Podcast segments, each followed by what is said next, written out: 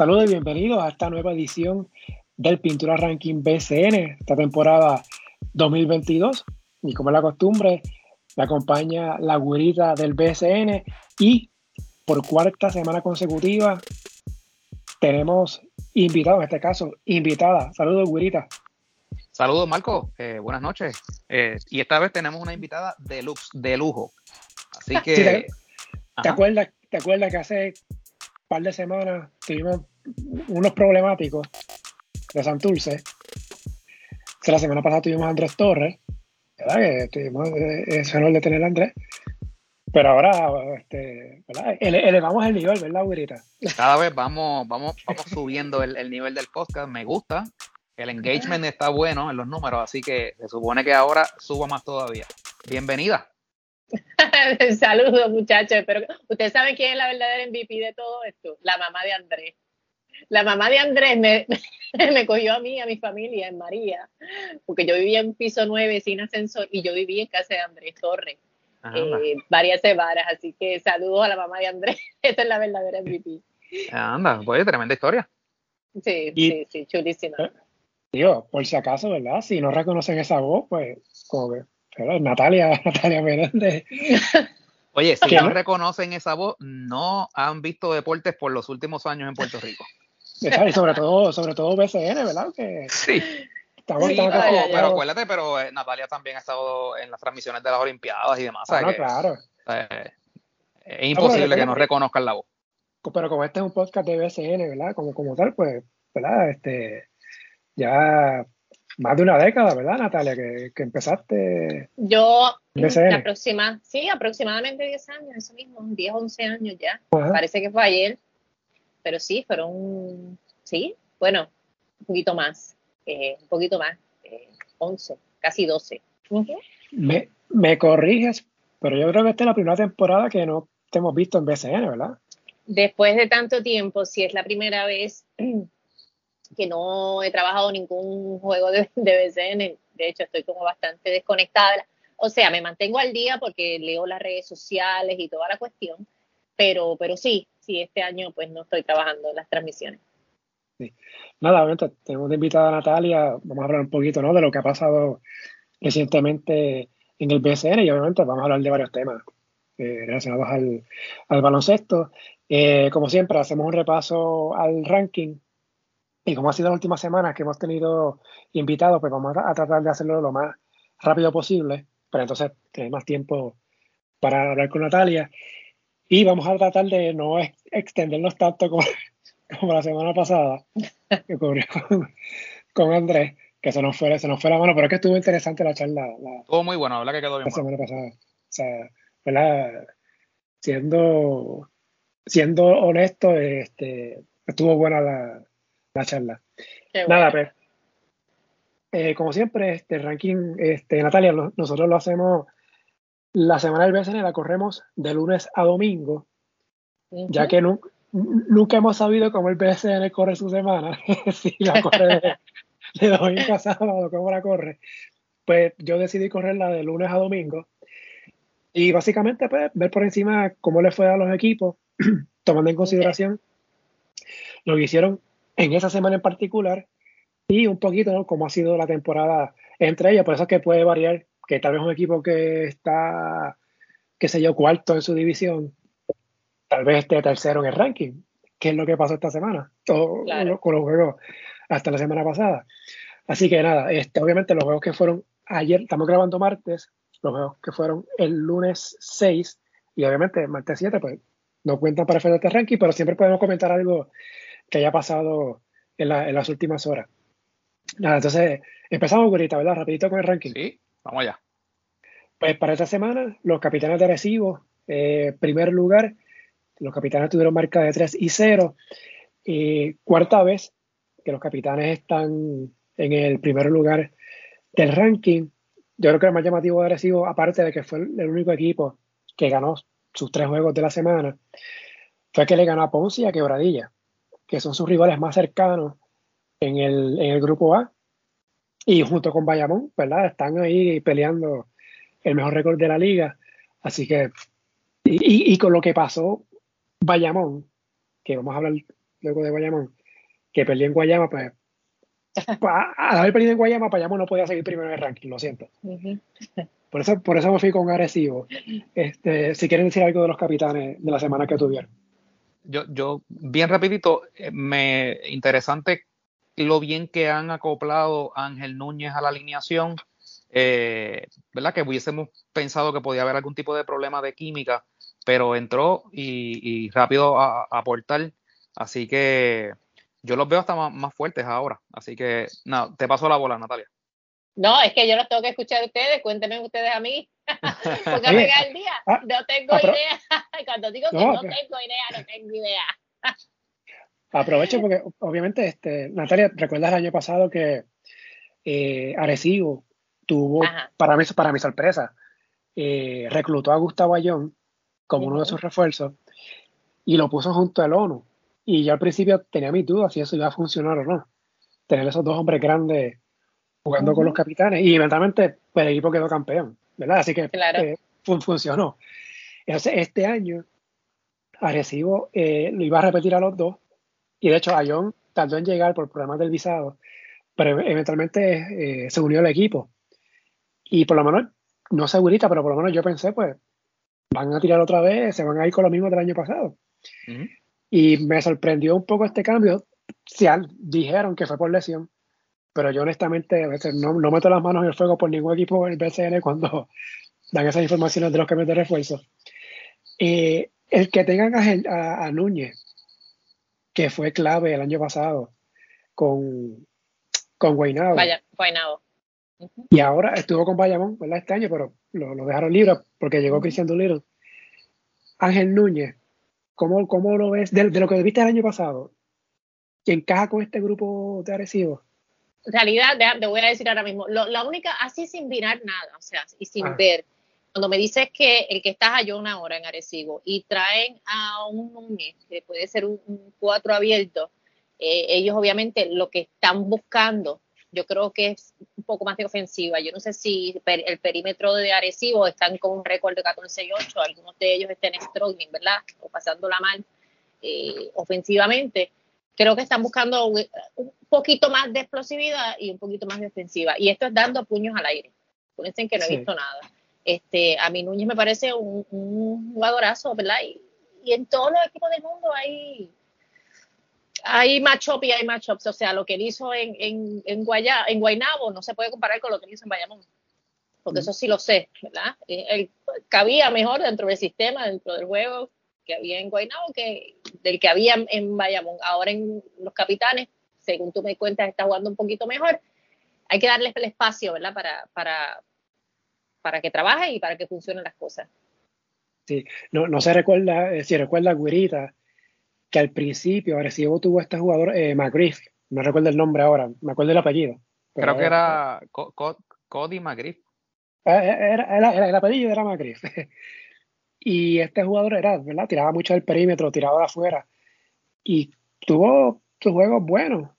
Y piensa en Natalia, ahora el baloncesto este, tirar de afuera. claro. y, y, Ángel, es un cuadro abierto, por eso. Exacto. Eso iba, exacto. Exacto. Sí. Quizás eso, Arecibo está buscando eso, para no tener congestionada tanto esa pintura. Y no, aprovechar, este, porque noches malas pasan a cada rato en el triple y hemos visto este año, por lo menos yo he tratado de fijarme, que los equipos están abusando del triple, pero una cosa espantosa. De que hay juegos, de que hay equipos que tiran 30 veces de tres y van al tiro libre como 8 veces. Sí, porque, pues, lo que se está moviendo el baloncesto ahora es más posesiones, independientemente de, del tiro que sea, ya sea en, transición o ya sea un, tiro de tres, mientras más posesiones ofensivas tú tengas, más oportunidades tienes de ganar si el otro equipo juega media cancha.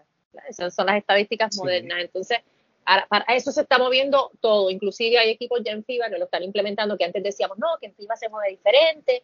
Ahora estamos viendo a los equipos asiáticos que se dieron cuenta que si quieren pelear con los europeos y, con los estadounidenses, tienen que jugar así. Y, el equipo Japón femenino es, el ejemplo perfecto de eso. Están jugando por posesión en los primeros 7, 8 segundos del juego defiendes y vuelves, defiendes y vuelves. Y de esa manera, pues, según ellos están demostrando que hay más posibilidades de ganar. Está bien interesante. Sí. Este, nada, recibo pues esta semana, hoy, ¿verdad? Están jugando con Carolina, visitan a Ponce, muy importante ese con Ponce, que están peleando ahí ese primer lugar en su división, y con Santurce, el próximo domingo, allá en Arecibo. Eh, ¿verdad? Que lo mencioné hace un momento, eh, segundo, tuvo 2 y 1, no importa cómo haya sido, imperdonable haber perdido en Guayama. Eh, por poco pierde con Santurce, Guirita. Eh, y Santurce jugando sin, sin Barea, que estaba suspendido esa, para esa fecha. Eh, de Bayamón, ya está Cristian Doliro, como mencionamos, salieron de, de Ángel Núñez.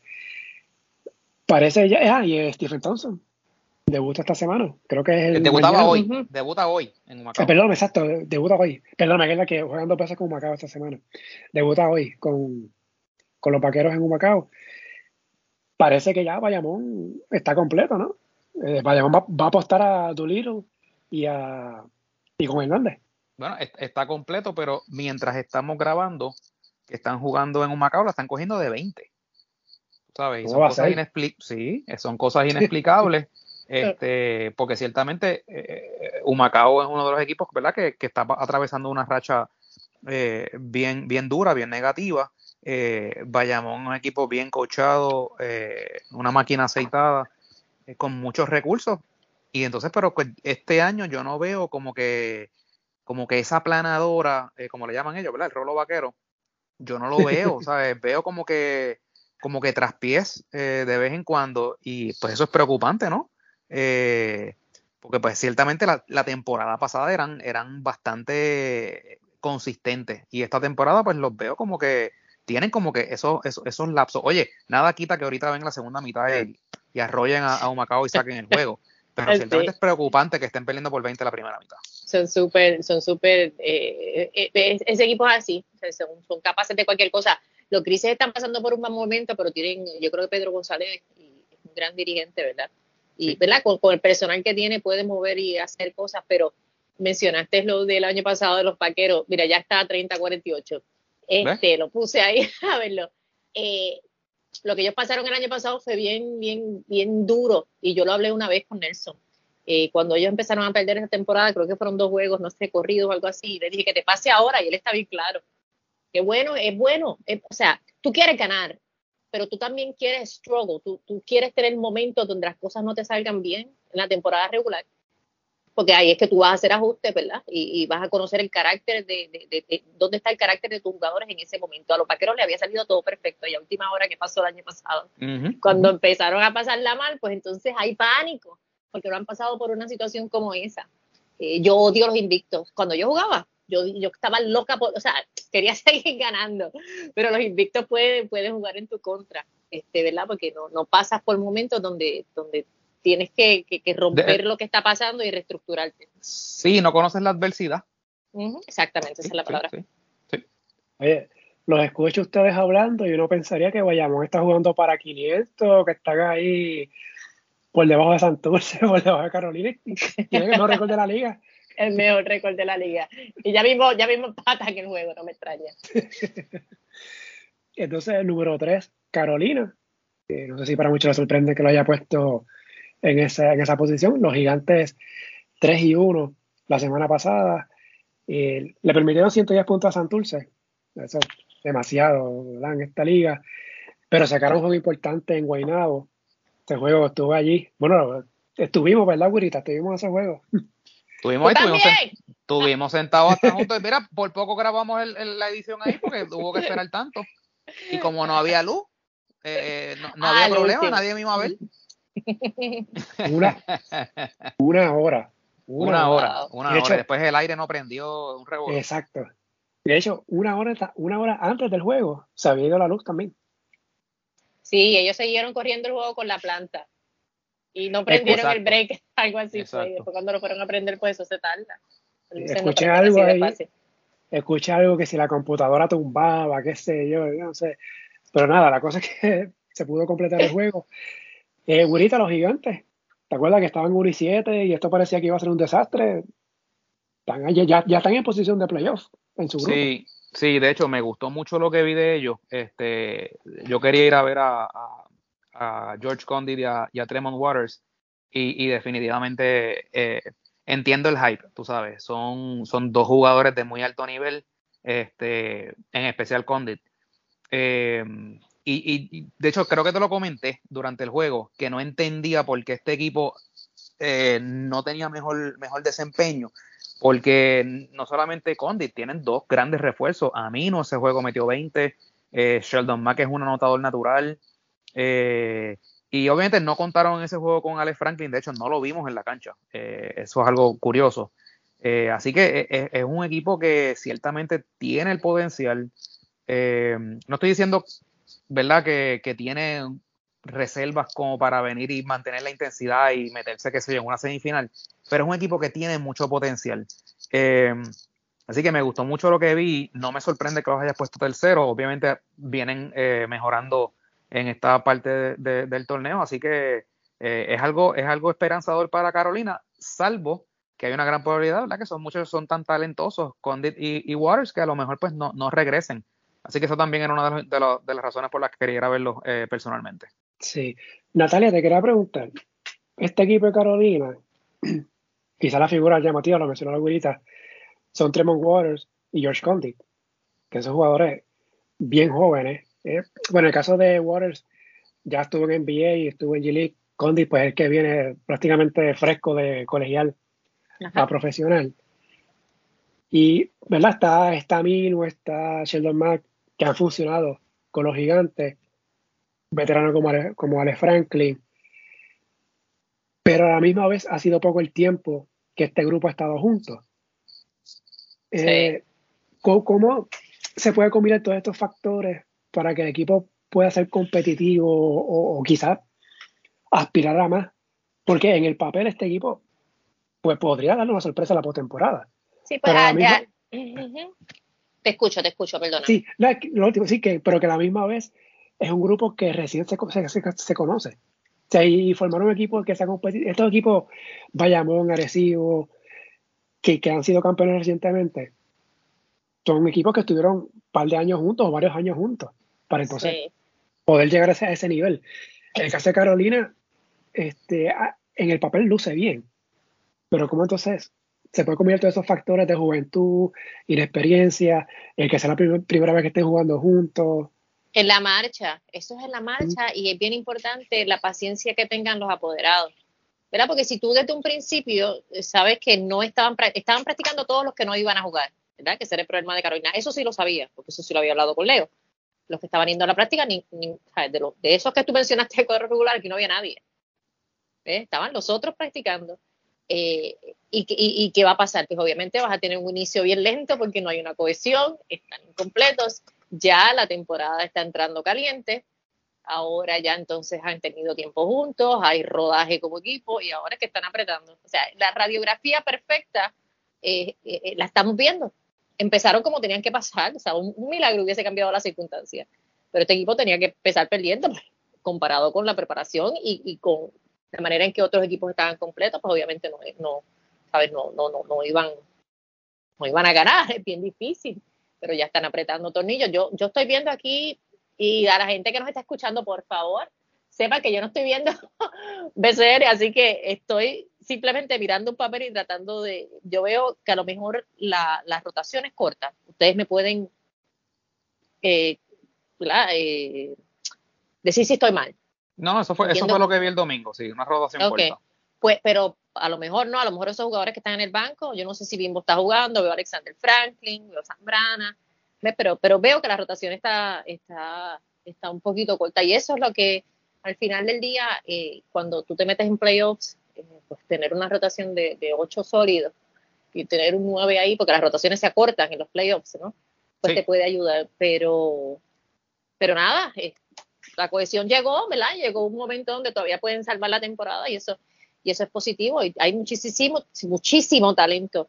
Eh, ahí el hecho de que hay jugadores jóvenes es bien importante eh, porque Carlos González y Leo Aril están acostumbrados a trabajar con juventud y eso es positivo para ellos.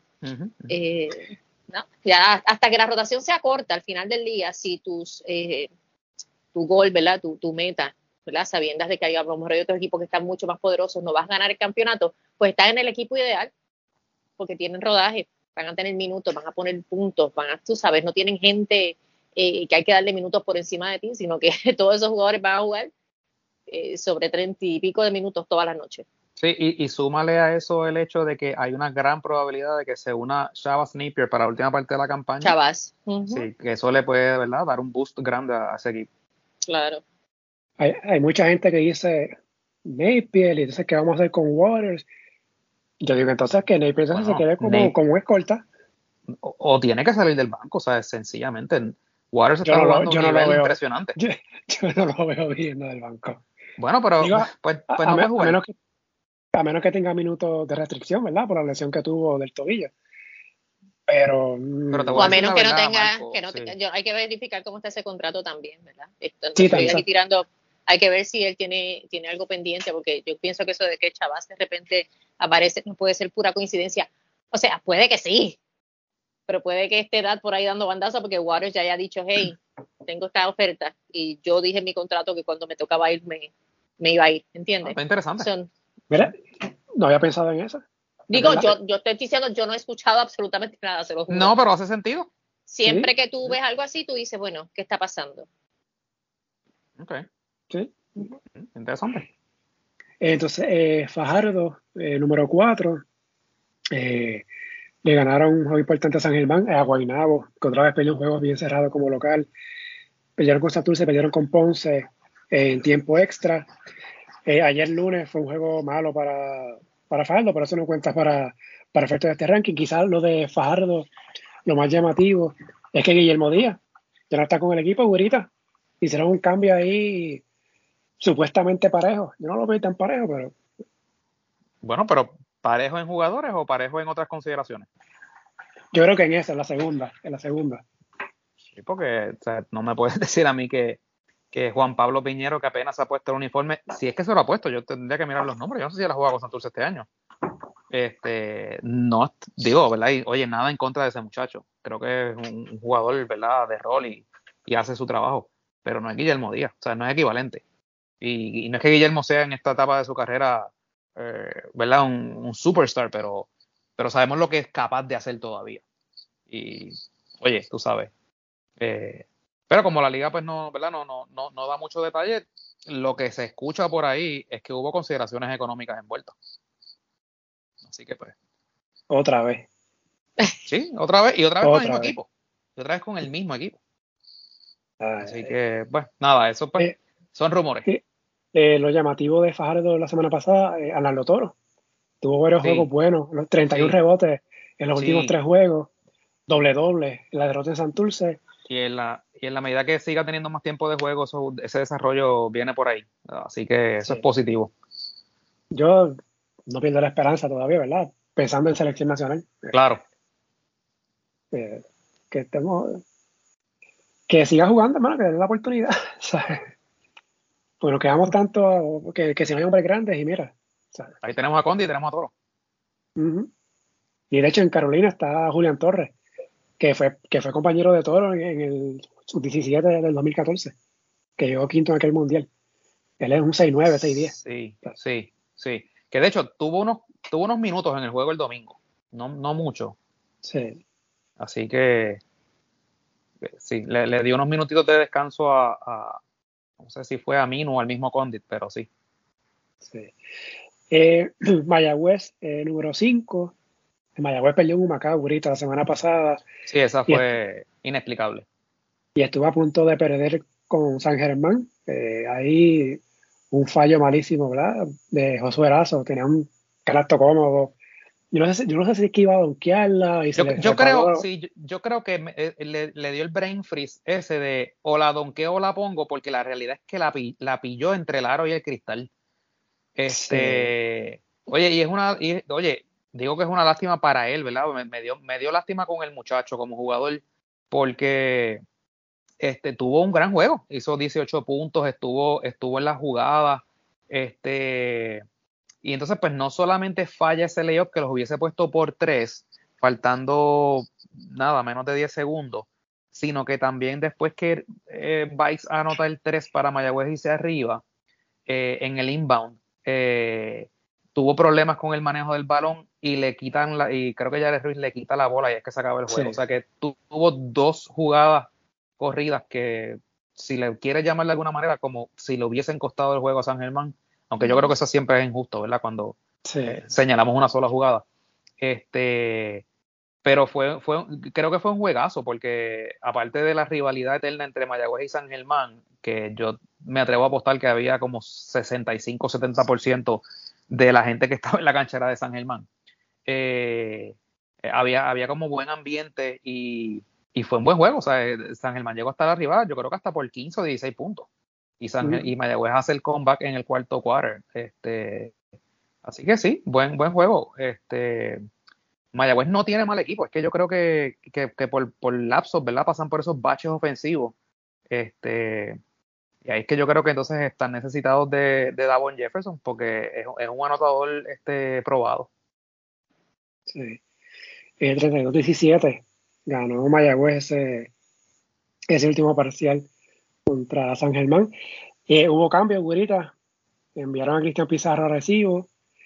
Eh, Lo devolvieron. Ese Giorgi Pacheco, ahora está con, con Mayagüez. Sí, cuando, antes de, ¿verdad? de, permitirle a Natalia, quiero decir esto. Em, cuando se da el cambio de, de Cristian Pizarro, que, que, es a cambio de, Joseph Soto, nothing wrong con Joseph Soto. Este, creo que es un jugador de rol, hace su trabajo, este, pero ciertamente mm, los comparo en el sentido de que Joseph Soto ya está en otra etapa de su carrera, ¿no? Y, Christian tiene como que todavía mucho potencial y como que no ha explotado. Eh, y, yo no, no, no entendí la lógica del cambio. No conozco a nadie en Mayagüez, nadie, ¿verdad? de ninguna manera de poder saber cuál era la, motivación, pero cuando después cae el cambio de, de Georgie, ahí como que me hizo un poquito de sentido. Este, porque entonces yo dije, ah, ok, por eso entonces salieron de Christian. Sabíamos que, Cristian Pizarro había ya tenido unas diferencias con el coaching staff. Este, de hecho, lo habían, ¿te acuerdas? Que lo habían hasta como mandado para su casa unos, unos juegos. Este, así que pues, yo creo que él no estaba muy conforme con su, con su tiempo de juego. Y no olvidemos que el día que se da el cambio de Arecibo con Mayagüez, en el que él pasa de Arecibo a Mayagüez, en una entrevista de una televisora local allá en el área oeste, eh, él, lo dice así mismo, él dice, no, yo espero algún día regresar a Arecibo. Así que por eso ahorita digo eh, que lo devolvieron a Arecibo.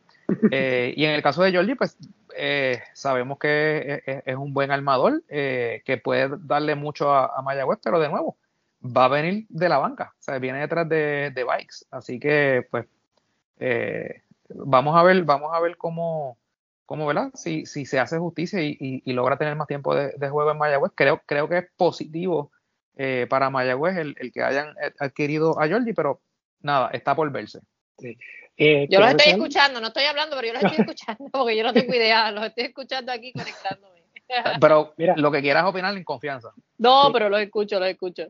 Quería eh, señalar lo de Jordan Cintrón, que sigue jugando muy bien, que apenas jugaba al principio de la temporada, llegó Cristian Dalmau y le han dado cancha y ya lleva cinco doble dobles en, este en este tiempo. Así un, que, un, pequeño comentario sobre eso, Marco, este, ah. Sin querer ser injusto, eh, pero es algo que es real. Recuérdate que en la temporada pasada, mira si lo recuerdas, que el, entrenador de los Atléticos de San Germán era Xavier eh, Aponte, es la apellido, ¿no? Xavier ah, Aponte.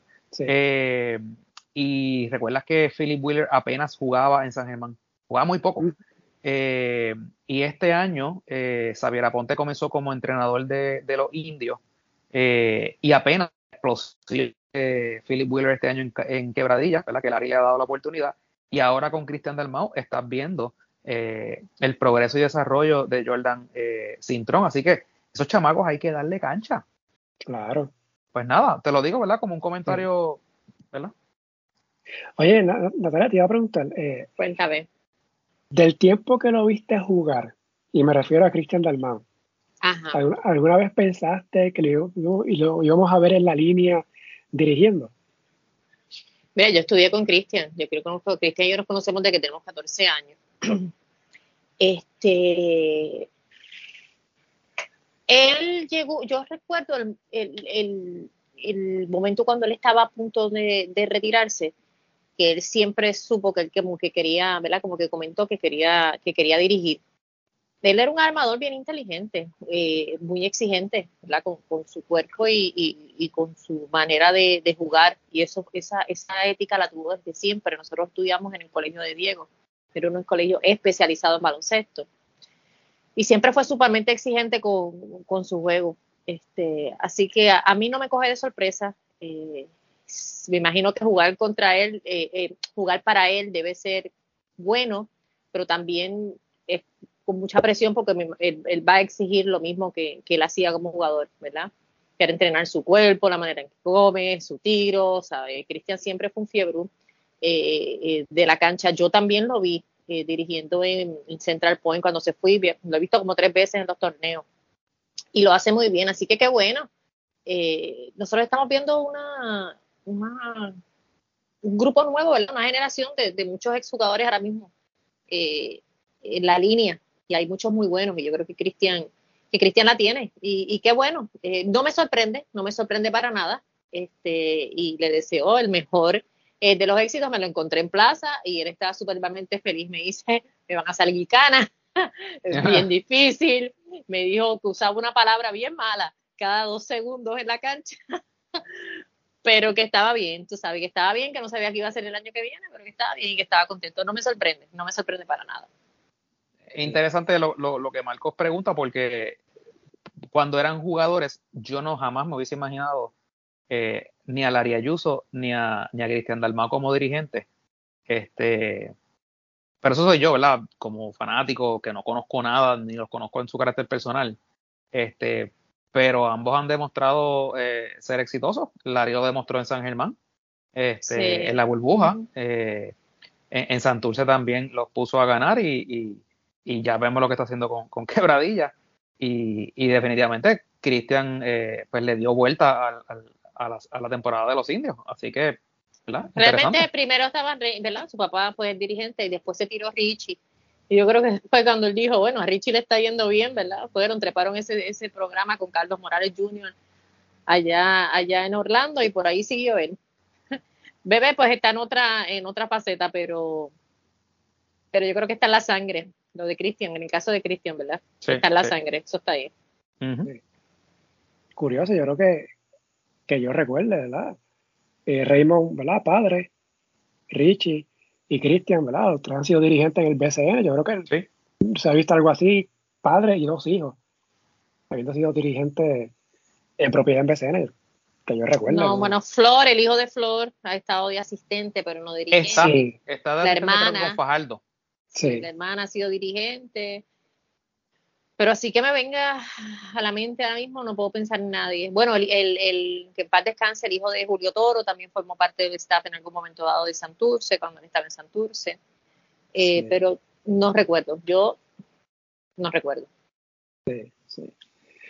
Bueno, eh, voy a seguir rapidito porque no quiero que nos extendamos mucho. Eh, seis quebradillas que tuvo uno y dos la semana pasada. Volvió a perder con San Germán eh, perdió en Arecibo, que ganó cómoda Ponce.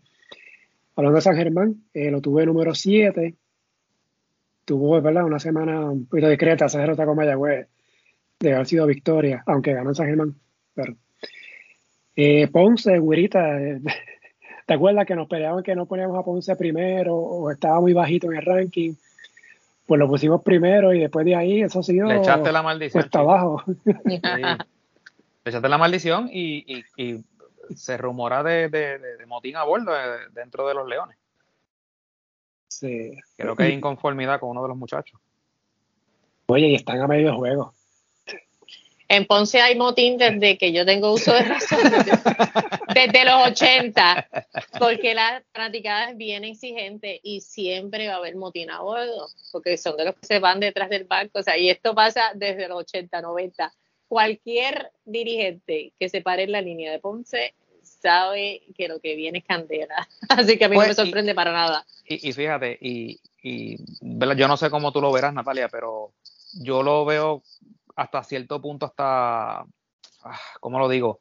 Como injusto con Will, porque, bueno, tener, tener de asistente a, a Carlos Morales, aunque debe ser tremenda escuela, pero siempre está la, la, la, sombra y la presión. sí, es difícil, es difícil. pero tú sabes, Will, yo no sé, ustedes conocen a Will, ¿no? No lo han conocido. No, Will es un tipo bien, bien inteligente, bien seguro, eh, como mismo era como jugador. Will, Will, era un jugador de rol que jugaba para el equipo y, y, y nosotros podemos pensarlo de esa manera, pero yo te aseguro a ti que Will está adquiriendo todos los conocimientos habidos hoy por haber. Y yo también te aseguro a ti que él sabía que tener a Carlos de asistente venía con esa presión. él, tenía que saberlo, pero Will, después de esta temporada, va a ser un dirigente completamente distinto a lo que era el año pasado. Eh, porque Carlos Morales es un genio. es un genio, es una cosa del más allá. Este, sí, viene con presión, pero yo entiendo que, que, él lo va, que él lo va a manejar y entiendo también que, que él debe estar aprendiendo muchísimo, no solamente él, los jugadores y todos los que están alrededor. O sea, comparar a Will con Carlos es injusto porque Carlos tiene demasiado bagaje, ¿ves? Sí, lo es. Y encima de eso tenemos que... Hay varios factores también. Los refuerzos de Ponce no han sido los mejores. Eso es una realidad. Eh, segundo, no han tenido a Lynn Ford. Eh, y tercero, eh, pues Vasallo y Carlos Rivera ya tienen edad, ¿sabes? No podemos pretender que Vasallo siga siendo el Vasallo hace tres años y Carlos Rivera pues ha hecho lo que puede, pero tú sabes, ya la, edad pesa.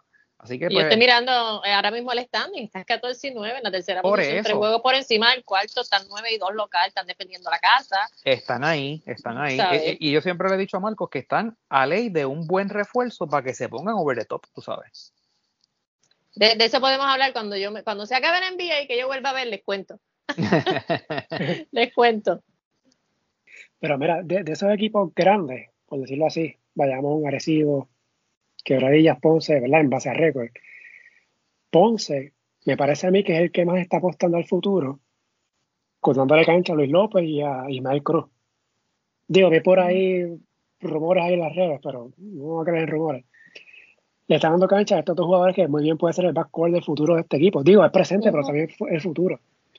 Parecido está apostando a la veteranía, al igual que Guayamón, porque quieren ganar hoy y mañana. O sea, pero Ponce está en esa mezcla de tratar de ganar y también mirar el futuro. Así que, eh, ¿verdad? Sé que es difícil cuando pierdes 4 de 5, empiezan las dudas y los chismes, los rumores. Este, pero vamos a verlo también a futuro. No, no, todo, no siempre se puede ganar. no, no siempre se puede ganar. sí. Ahí obviamente sin olvidar a Gerald de Jesús, ya que es la figura del equipo, ya que todavía le queda muchos años todavía. Eh, quiero mencionar rápido los últimos cuatro para entonces hablar con tarea de otros temas. Eh, Santurce número 9. Creo que Santurce ya estamos llegando ahorita al punto ya de como que, ajá, y este equipo en el papel es mejor que el del año pasado, pero todavía no, como que no ha explotado.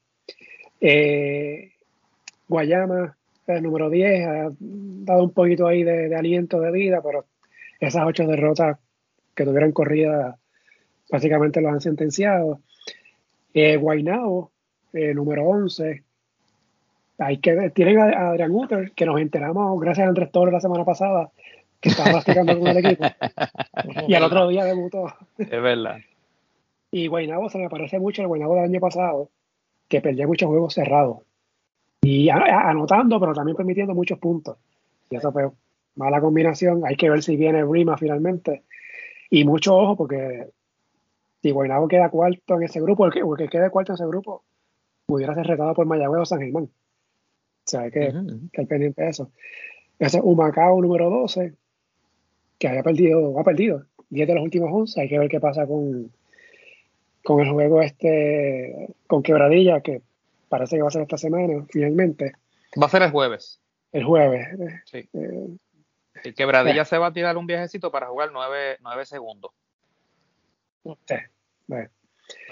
Eh, nada, de Gurita, Natalia, quieran decirle Santurce, eh, Guayama, Guaynabo, Humacao. Mm, me, tiro yo primero, ¿no, Natalia? Sí, tiro, sí. Tiro, tiro, yo Espérate que no, no, no, entendí, me perdí. ¿Qué, ¿Qué, No, que si quieres comentar algo de esos últimos equipos de Santurce, No, no, no, yo lo escucho a ustedes. Yo les estoy diciendo que lo estoy escuchando. Nada, este, de Santurce, se supone que veamos ahora una, una mejoría con, con, Guillermo en cancha. Este, pero nada, vamos, vamos a ver qué pasa. Eh, Guainabo, Marcos, tú dices que se te sigue pareciendo al, equipo del año pasado, pero a mí no me sigue convenciendo. Yo no sé, yo los veo todavía undermanned, este, están dependiendo demasiado, por ejemplo, de Renaldo Bolman, que ya, oye, ya tiene sus años, tú sabes. Es difícil en esta liga. Y entonces puedo entender traer a, Adrian Uter para que te ayude en algo, pero este, más allá de, de, tener mollero en la pintura y, de hacer cortinas y coger un par de rebotes, pero no es como que te ayuda mucho en ofensiva, ¿sabes? Eh, y no tienen otro jugador de presencia en la pintura salvo este Renaldo, ¿sabes? Que, eh, y se notó, se notó en ese juego con Carolina. Eh, la estatura de Carolina le, les pesó mucho y, la rapidez de, de, Waters le hizo, le hizo mucho daño. Así que, y pues Jonathan Hahn no, no, no, no acaba de entrar a juego. Yo, yo no sé si es que todavía no está ready, pero, pero les, les hace falta. O sea, Jonathan Hahn es un eh, eh, eh, es literalmente lo que debe ser un point guard, ¿verdad? pasar primero y, pensar en ofensiva después. Así que no sé, yo, yo, yo no los veo. no, no, no, no, simplemente no los veo. Así que ahí lo dejo. Cuando, digo que se me parece al del año pasado, es que tuvo muchos juegos cerrados que no pudo, que no pudo ganar ¿no? al final. Y estamos hablando de Guaynabo que fue 17 y 15, algo así, en la, temporada del año pasado. Y este año ha sido más o menos igual, en ese sentido. Sí. Y si le sumas a eso el hecho de que ya el Quijote, pues nadie lo respeta. Antes el Quijote era como mítico, pero ahora mismo. O sea, Guaynabo cambió cuando trajo a Brima el año pasado para la postemporada. Ahí fue que dio. Fue, fue otro equipo. Y Natalia, no sé si lo sabes, pero desde el año pasado Guirita la tiene con Guaynabo. Yo no sé qué, qué le pasa con los Mets. de hecho, son los Mets.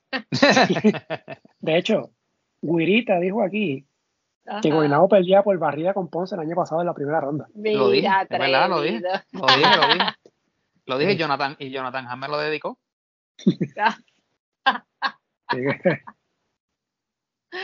que, de hecho, que de hecho es, ese, ese audio de, Natalia cuando Jonathan Hank mete esa bola. Eso, es, eso será un clásico por, por, por, el resto de vida. Es que el cuento es el, siguiente. oh my God. Ella dijo, oh my God. Es que nosotros estábamos, yo estaba con Ernesto haciendo ese juego y nosotros estábamos en la esquina, ¿tú sabes dónde está la transmisión de Guaynabo, sí, Sí, sí. El, ese juego estaba empaquetado. Entonces nosotros teníamos, eh, estaba todo el mundo parado en esa última jugada y si acuérdate, fíjate, la, imagínate a la gente parada ahí al lado de la cancha, todos los que están sidecourt, pues no vemos. El, ni Ernesto ni yo veíamos. Y a mí se me olvidó que yo tenía, había un solo monitor y estaba en el lado de Ernesto. Yo tenía al frente a Felo con Georgie Navarro. Imagínate, yo no veía nada, yo no tenía justo en mi cara. Vea, Capi, ¿y, tú no veías, tú no veías el juego por Georgie o por el, o por, o por el vaso? Esa última, por los dos, esa última jugada, o sea, yo estaba viendo el juego así, yo se, me, todo el mundo se paró, entonces yo no miro el, el, el, el, monitor y yo solamente vi cuando Jonathan soltó la bola. Cuando miro para el otro mm. lado no puedo ver porque me están tapando y no mire el monitor. Y de repente algo así, la gente gritando. Y ahí fue que yo dije, yo no sabía lo que había pasado. O sea, yo vi que entró, pero yo no sabía si había sido Jonathan, si otra persona yo no sabía lo que había pasado, pero no lo vi. Yo vi que la bola entró. No vi la, la, trayectoria, ¿entiendes? Ok. Y de ahí el grito. ¿Y qué carajo pasó? Ay, perdón. ¿Y qué pasó aquí? no, lo puedes decir, tranquila, no te preocupes. Esto, no va por radio. yo, pero ¿y qué pasó aquí? Y eso fue lo, que pasó, pero brutal, lo más espectacular que yo he visto. Y espontáneo porque la realidad es que, oye, tú, todo, en casi todos los juegos, cuando está el boss, el buzzer, los jugadores tiran la bola. Este, y de 100 veces, ¿cuántas la meten? Tres veces, ¿sabes? la probabilidad. Y entonces, y en el juego que era. sí, ¿no? Y de dónde la tiró también. Sí, tú sabes. Eh, que de hecho, como nota curiosa, el que no haya ido a la cancha de, de, Guaynabo, en el tabloncillo está, hay, hay como un sticker eh, que dice Jonathan Hahn, que sé yo qué rayo, ¿sabes? Que para, para rememorar el, el, lugar de donde lanzó la bola. Nada, ese fue básicamente el ranking de, de esta semana. Digo, Curita, ¿no quería decir algo más del otro equipo? No, no, ya estamos ahí, vamos, vamos a entrar en sustancia. Ok, pues nada, saben que el próximo ranking pues, se actualiza con los juegos hasta el, hasta el domingo de viene y pues sale publicado este el próximo lunes. Pero nada, queremos aprovechar la, visita de Natalia para hablar de varios temas de baloncesto que han pasado recientemente. Gurita, eh, ¿empiezas tú? ¿Empiezo yo? No, empieza, yo te sigo. Ok. Nada, Natalia, queremos aprovechar ¿verdad? tu visita acá este, para que nos des tu punto de vista, ¿verdad? Como exjugadora y ¿verdad? Como, comentarista del baloncesto. Eh, primero, esta situación que pasó reciente con los jugadores en el juego de estrellas, la agencia libre, los jugadores franquicia, sobre todo el caso de Ale Franklin, que fue el más que llamó la, atención, ¿no? Que fue el que quizás motivó a que los jugadores se unieran. Eh, de lo que viste, ¿qué, qué te pareció ese, ese, ese movimiento, ese llamado de ellos para tratar de hacer cambios? Sí, este, yo soy bien, bien proba cuando algo no te guste, ¿verdad? Levantar la voz y me pareció muy valiente de parte eh, de todo. Fíjense que esto es algo desde que Alex jugaba, este, se habían hecho mil reuniones y a la primera iban 15 y después aparecían tres, los mismos tres de siempre, ¿verdad? Este, afortunadamente, este, fue Ángel el que alzó la voz, ¿verdad? Y fue bastante consistente en las redes sociales. Eh, y decidieron unirse. O sea, cuando las cosas no están mal hay que decirlas y hay que utilizar algún tipo de, presión, ¿verdad? Para ejercerlo, me parece muy valiente de parte de ellos. Lo importante es que si ellos se mantienen, ¿verdad? Eh, sólidos y, claros de que eso es una injusticia, que me parece que es una locura, este, ¿verdad? Que sí, que lo es, este, que no se quede ahí, que se tienen que sentar a negociar. Este, y que tienen que tomar posturas porque no pueden haber, no pueden, en este tipo de situaciones no pueden haber áreas grises, porque las áreas grises siempre te van a hacer daño, o eres blanco o eres negro, lo hacemos o no lo hacemos, ¿ves? Y yo creo que, en eso van. Yo creo que va a haber una conversación bien, bien, bien seria, eh, off-season, en relación a esta situación. Solamente, mira, chécate cómo yo lo veo, Natalia. Yo lo he dicho ya en varias, varias ediciones, este, y te lo repito a ti. Yo, oye, pro jugador, eh, estoy con ellos, de la manera que yo pueda ayudar, cuenten conmigo. Pero tiene que ir más allá de los tweets, tiene que ir más allá de las t-shirts. Eh, y mira mi punto. Los jugadores tienen literalmente la ficha del tranque en la mano. Porque aunque los apoderados sabemos el gran poder que tienen eh, y, podrían literalmente sentarse encima de la situación y no acceder a ningún cambio del reglamento, eh, si los jugadores no se unen como uno y dicen, por ejemplo, si ustedes no se sientan con nosotros en la mesa, pues olvídense del torneo 2023. no cuenten con nosotros. Nosotros no vamos a participar. Y, y, y, por qué te digo esto, Natalia? Porque pienso yo, ¿verdad? Y, ojalá yo esté equivocado pero jugadores que tengan contratos multianuales, que sean bien remunerados, no tienen ningún incentivo de meterse en eso. De hecho, al contrario, va en contra de ellos, porque si deciden no ir a jugar, no van a cobrar. Y sabemos que la mayoría de ellos, de lo único que viven es del baloncesto.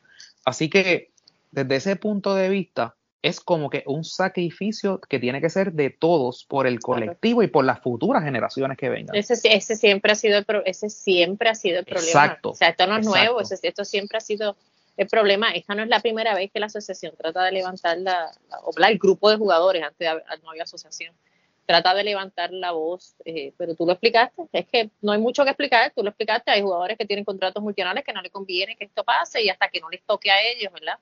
Porque también vimos a, algunos que en tres años no le pasaba y después, dos años después les tocó reunirse, y entonces ahí sí aparecían, ¿verdad? Yo viví esto bien de cerca porque Alex estuvo ahí, Alex estuvo en las reuniones, eh, en muchas cosas que estaban pasando cuando no aparecía el dinero, esto, lo otro, que vamos a hacer, este, pero los que van son los que se le están acabando el contrato, ¿verdad? Son, son muy pocos como Ángel, los que tienen su contrato ya seguro ahí en Bayamón, que sabe que ya Diel no le va a fallar, que va a decir, ok, y nada, definitivamente sí, tienen que haber, y yo creo, yo creo, ¿verdad? Y, y, que, que, van a haber reuniones en, en, la temporada muerta y que esto va a cambiar, debería cambiar. Pues yo quiero pensar que sí. Así que pues nada, este, lo he dicho ya en varios, varias de las ediciones, este, ese es el reto, ese es el reto, ¿sabes? Si están dispuestos al sacrificio por el colectivo. Sí, difícil, bien difícil. Hay que ver qué pasa. Y claro, y, y, bien fácil para mí, yo no estoy ahí. Sí, sí, yo no estoy ahí. Yo, no, yo no estoy poniendo mi, mi, mi trabajo ni mi salario en juego. ¿sabes? para mí es bien fácil decirlo de acá, pero e, es, una realidad. Sí, sí, es complicado, es complicado. pero te entiendo totalmente. Se te entiendo total, pero totalmente. Sé exactamente lo que estás diciendo, pero también sé cómo funciona la cuestión de que mientras no le afecten algunos, pues no, son muy pocas las personas que van a decir, ok. Por eso me parece que lo de Ángel fue bien valiente, ¿ves? Independientemente de que haya sido por, porque él sabe que él tiene lo del seguro. Y, de hecho, este lo que hicieron en el juego de estrella tuvo un buen efecto porque llegó a más, fíjate, Natalia, y tú que estás mucho, por ejemplo, en, Twitter y en redes sociales, eh, yo, y lo es algo que he hablado con Marco, nosotros estamos, vivimos en la burbuja de Twitter, lo que llamamos la burbuja de Twitter.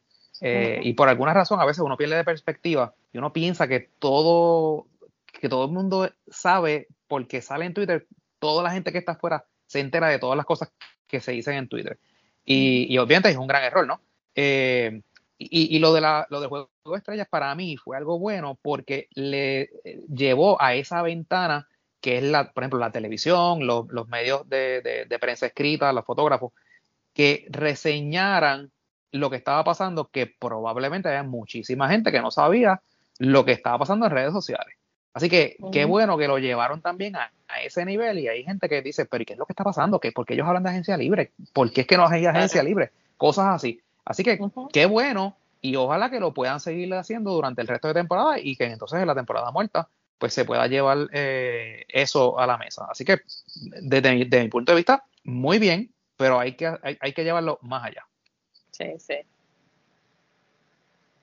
y que no solamente se quede en esto de la agencia libre y jugar franquicia. O sea, hay muchas más cosas que deben sentarse, ¿no? Y me refiero a los jugadores que, que luchen ¿verdad? por sus derechos, por mejores condiciones.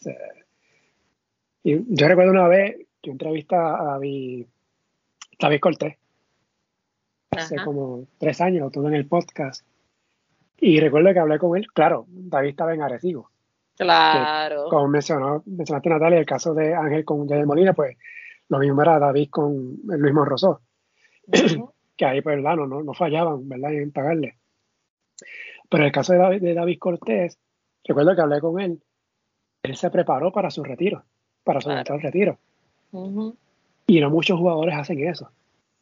Y hemos escuchado historias recientes de jugadores que por lo menos yo pensaba que habían hecho un buen dinero y supuestamente están en la quiebra o están, están mal. Sí, lo que pasa es que cuando tú te estás retirando, este, tú tienes que prepararte para vivir un sueldo como la gente normal. ¿Tú me entiendes? Tienes que ajustar tu vida unos años antes para vivir, para poder vivir de la manera en que nosotros, los que trabajamos día a día, este, vivimos y yo lo he visto también, eso es bien triste, bien ah, triste. Sí, o invertir, o sea, saber cómo manejar el dinero, o sea, que, o sea, hay muchas cosas, que, que no solamente es, o sea, se queden eso, y obviamente es difícil, ¿verdad? Pues son los apoderados, son los jugadores, son dos mentalidades distintas. Y sí, los, apoderados son importantes, ¿verdad? Porque muchos de ellos ponen los chavos para que haya un espectáculo, pero los jugadores son, son los protagonistas. Claro. es, lo que la gente quiere ver pero sí, este off-season, la que viene ahora es súper importante. Y más que, o sea, el año que viene, yo me imagino que la temporada empezará como en marzo. Porque, ¿verdad? Se acabará en agosto. El año que viene hay ventana FIBA en febrero. Espero yo que hasta el Mundial para, Puerto Rico. Eh, los Juegos Centroamericanos del Caribe, los Juegos Panamericanos. O sea, que hay muchas cosas el año que viene. Sí, muchísimas el torneo sea un poquito atropellado para variar el año que viene. Así que la season de ahora es súper clave y como me le mencionó la güerita la semana pasada y Andrés, que no lo dejen caer, que no esperen agosto, bueno, agosto no, porque agosto después viene la ventana y después viene la América que no esperen a septiembre para sentarse a hablar.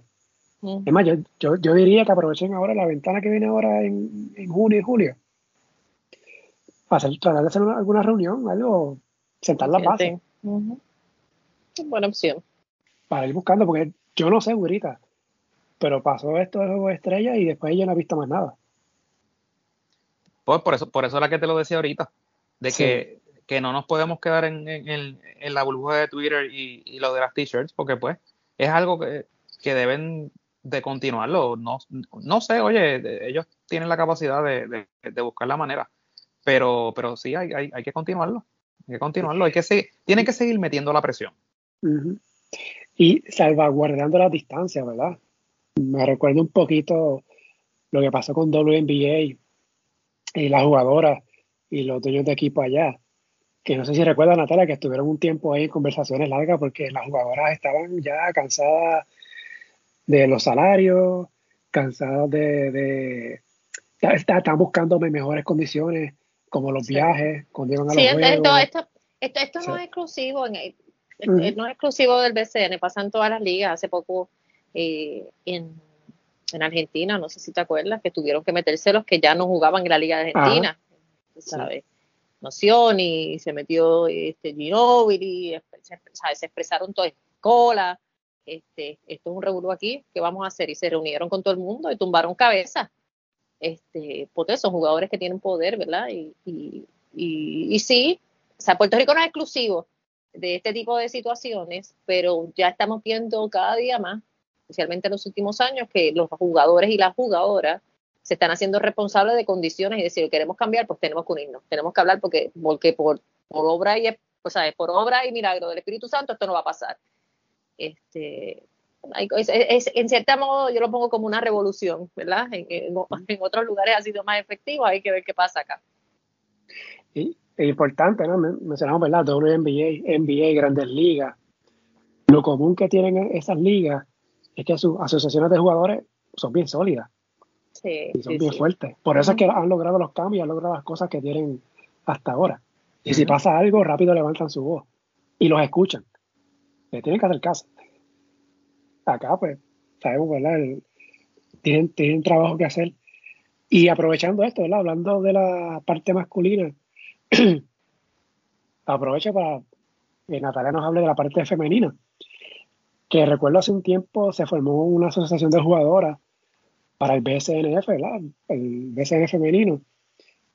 Si sabes, Natalia, en qué ha quedado eso, eh, porque tú que fuiste jugadora, estuvimos hablando antes de empezar de ahora, que la temporada que viene hay un sorteo de jugadoras no reservadas. Sí, la verdad es que no, no, no, he, hablado con, no he hablado con nadie. Perdóname, te escucho. Sí, sorteo de jugadoras reservadas, perdón. Eh, sí. Perdón, no, reservadas. Y, y, las que no sean y las que no sean escogidas, ahí, ahí es que son agentes libres.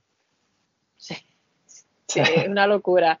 Sí, que sea, realmente si, si, si eres activa y eres buena, pues no tienes opción nada más que si no te reservan jugar donde la liga te mande a jugar por, por un sorteo, o sea, donde te toque. Eso es un poquito injusto este, porque no tienes un, contrato multinacional con nadie. Se supone que si no tengas contrato, pues seas libre como antes. Antes era así. Antes no te no tenías la, no estabas en las en las seis reservas, te quedabas fuera, pues jugabas con el equipo que te diera la gana. Eso cambió. Eh, eso es bien injusto, eso es una locura. Eh, pero yo no he tenido la oportunidad de hablar con nadie de la, del baloncesto superior nacional femenino en relación a esto. Yo sé sí que hay una asociación nueva eh, de jugadoras. Creo que la líder es la licenciada Michelle González. Michelle no juega. Michelle coge las cosas bien en serio, así que hay que ver, ¿verdad? ¿Cuáles, cuáles son las cosas que ellas van a, a, pautar eh, para la temporada que viene, que creo que se atrasó un poquito.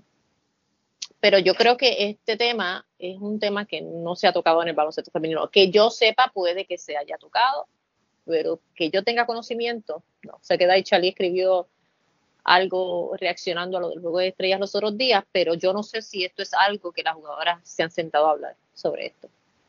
Desconozco. Sí, a, lo mejor lo han hablado, ¿verdad? Pero no lo han hecho público, claro, que nosotros. Sí, sí, sí. Para nosotros saber. Pero, eh, no sé. es que el, el femenino, el caso del femenino, ¿verdad? Hemos visto lo que ha ocurrido en los últimos cinco años desde que el equipo consiguió aquel pase en el Mundial allá en Argentina en el 2017. y lo que, y lo que fue el comienzo de clasificaciones que jamás hubiésemos esperado, y menos en un periodo de, tiempo tan corto. Sí. Como fue clasificar a, unas Olimpiadas, el mismo clasificatorio olímpico eh, que se fue, eh, volver al clasificatorio mundial y eventualmente al mundial, aunque haya sido por invitación, pero se está ahí otra vez.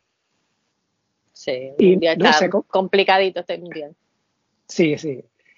Pero como que no sé, me, da la impresión de que no se ha aprovechado al 100% de este éxito que ha tenido la selección en tiempo reciente y el baloncesto femenino en tiempo reciente. Como que no son. Eh, de hecho, hay una, hay, una desconexión total entre lo que es la liga de baloncesto femenina y la, y la selección nacional. Si a eso es que te refieres, ¿verdad? Este, hay una desconexión total. Este, tienes toda la razón, eh, todo este éxito no se ha traducido en dinero para las jugadoras, ¿verdad? Puede que, que, a una, que a otra, que vemos un billboard, que si un auspicio aquí, un auspicio allá, pero al nivel que se supone que se haya traducido, pues no. Y al final del día, pues nosotros tenemos que decir el impacto, si las conocen por ahí, todo el mundo sabe, pero para ellas ha sido un negocio de decir, no, los contratos que han conseguido algunas en el exterior, eh, las que consiguieron una que otro auspicio, pero esto de que, de que, de que la empresa privada se desbordó eh, tú sabes, y, y, ahora ellas todas pueden vivir del baloncesto porque tuvieron estos logros. No, eso no es así. Desafortunadamente no es así, pero van para el segundo mundial ahora por invitación. Vamos a ver qué puede hacer la Federación de Baloncesto. Hay unos rumores de que se está nacionalizando una jugadora eh, para que se integren, para poder tener un equipo eh, más competitivo. Jasmine está afuera, Jennifer está afuera, las de aquí ya mismo comienzan a entrenar es duro, los mundiales están duros porque toda esa gente estaba jugando, todos esos equipos están jugando en la, en la Euroliga, están jugando en la Liga Asiática, todas están en rodajes y todas están ahora mismo activas, ¿ves? Muchas de ellas están en la WNBA. La WNBA está jugadoras de todas partes del mundo. Las de nosotras acá no están haciendo absolutamente nada, ¿ves? Así que siempre vamos a estar en desventaja porque nuestra liga de tres meses, cuando se da el cambio de fecha, pues no nos ayuda. Por eso es que yo siempre digo que la clasificación y lo que ha hecho el baloncesto femenino de este país es un milagro. Es un milagro que ningún otro equipo, que tenga, ningún otro país que tenga una, una liga de tres, cuatro meses llega a un mundial. Cuando tú miras los equipos que están allá, son, son países que juegan 12 meses al año y esas jugadoras están todas jugando afuera. Difícil. Sí. De hecho, ahora mismo Isali, Isali está en Australia, ¿verdad? Está... Y Sally está en Australia, Jennifer está, no sé si en Rusia, eh, Jasmine está por allá también, eh, eh, Arela Girantes está afuera. Y para de contar. Sí, sí. Jackie Benítez, ya estuvo en un país en Europa, no recuerdo ahora cuál fue reciente, sí, hace un tiempito. Jackie como que está, está lo suyo, ¿ves? Hay que ver qué quiere hacer finalmente. Yo sé que, yo sé, porque lo sé, que Jerry y Jun se están moviendo, pero cielo y tierra, ¿verdad? Para, para buscar ciertas fichas. Este, estamos rezando para que todo funcione y podamos tener un equipo competitivo para este mundial. Yo, yo estoy loco por saber quién es la jugadora nacionalizada. Lo que pasa es que hay varios nombres barajeándose, ¿ves? Hay varias opciones. Entonces, sobre eso es que se supone que estén trabajando ahora. Yo. Obviamente no es un secreto que va a ser jugadoras poste, ¿verdad? Tienen que ser jugadoras grandes porque Chiquicares acá además, son jugadoras grandes. Este, pero no es tan fácil, no es tan fácil. Es, bien, es un proceso bien difícil. También, Estoy, también estoy un poco curioso cómo es el proceso, porque se supone que haya un reglamento ahí de, cómo se nacionaliza una jugadora, sobre todo si es de Estados Unidos. Eh, porque, tengo entendido, hay que cumplir unos años de residencia. Y, esto fue como que de momento, a menos que las jugadoras que están. No, ya ella renuncia a su, a su ciudadanía deportiva. Y no. en fin, yo créeme que FIBA va a hacer todo lo posible para que Puerto Rico nacionalice, porque a ellos les conviene que nosotros seamos un país más competitivo. Claro. Oye, y vamos, o sea, vamos a hablar claro. O sea, el mundial son dos equipos, el femenino ahora, que lo hablamos la otra vez, ¿verdad, Natalia? Que es una aberración, aunque ya lo, eh, lo medio arreglaron, ya para el siguiente, el del 26, ya vamos a hacer otra vez 16. Este, pero para este ahora son 12. Y vamos, vamos a ser realistas, hay equipos sólidos que se quedaron fuera del mundial. Como por ejemplo España. España, hay dos equipos de África, inclusive yo, yo, estaba hablando con Neto, el dirigente de Brasil, el que era el dirigente de los hombres, ahora está dirigiendo a las mujeres, que acaba de ganar el, campeonato en África. Eh, nosotros somos muy amigos y él está furioso y lo que él dice tiene mucha razón, porque en el grupo C, tú sabes que en el, no, en el grupo D, que era donde estaba China, eh, hubo un país, ¿cómo fue lo que pasó? Sí, uno de los países no fue, entonces clasificaron ellos tres. ¿verdad? Este, Bielorrusia, no, no fue. Exacto, en el grupo de nosotros entonces pasa lo de Rusia y nosotros clasificamos. En el otro lado, Senegal decide que no va a tener más equipos, o sea, que se va a coger un break de FIBA y están los tres. Entonces, él estaba en el grupo 2. Y él dice, yo llegué, yo tengo mejor récord que todos esos equipos, Natalia, y yo me quedé fuera. Y él está furioso, él está furioso por eso. Sí, y con, y con razón. Claro, que tiene razón. O sea, pues cuando uno mira, y de hecho, ¿verdad? Eh, en misma España. O sea, pero claro, esas son las reglas que tiene FIBA, ¿no? Sí, no, es que cuando, cuando hicieron lo de cuando hicieron lo de Bielorrusia, tú sabes que ya dan por sentado que los tres que estaban en el grupo tienen que pasar, pues entonces tú tienes que ser justo con el resto de los grupos, que tú no puedes poner tu inventario a cambiar. Sí, los muñequitos. Exacto. No lo puedes hacer por ranking. Yo te aseguro a ti que ellos van a cambiar esas reglas. Tú sabes que van a enmendar eventualmente lo que va a pasar si no se prepararon para que esto pasara. Oye, por ranking, en el caso de, de Puerto Rico y Rusia, yo me hubiese llevado a España.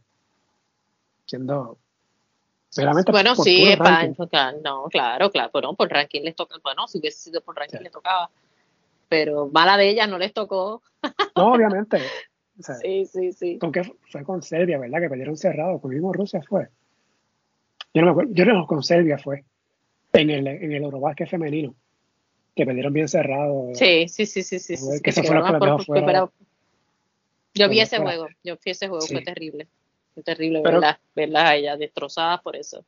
Sí, pero que nada, que desde el punto de vista de Puerto Rico, para aprovechar, por decirlo así, este golpe de suerte, que se va a estar en el Mundial, que ahí ya, son ya seguros cinco juegos que van, van a ver ahí, más los juegos de fuego que se consiguen. Se van a ir a foguear. Hay unos juegos que ya están ahí. No sé exactamente dónde son, pero una de las muchachas me dijo que sí que. Les ha hablado de Bélgica, de Serbia, que cuando lo une a los juegos del Mundial, que ya son están dando siete juegos de bastante nivel.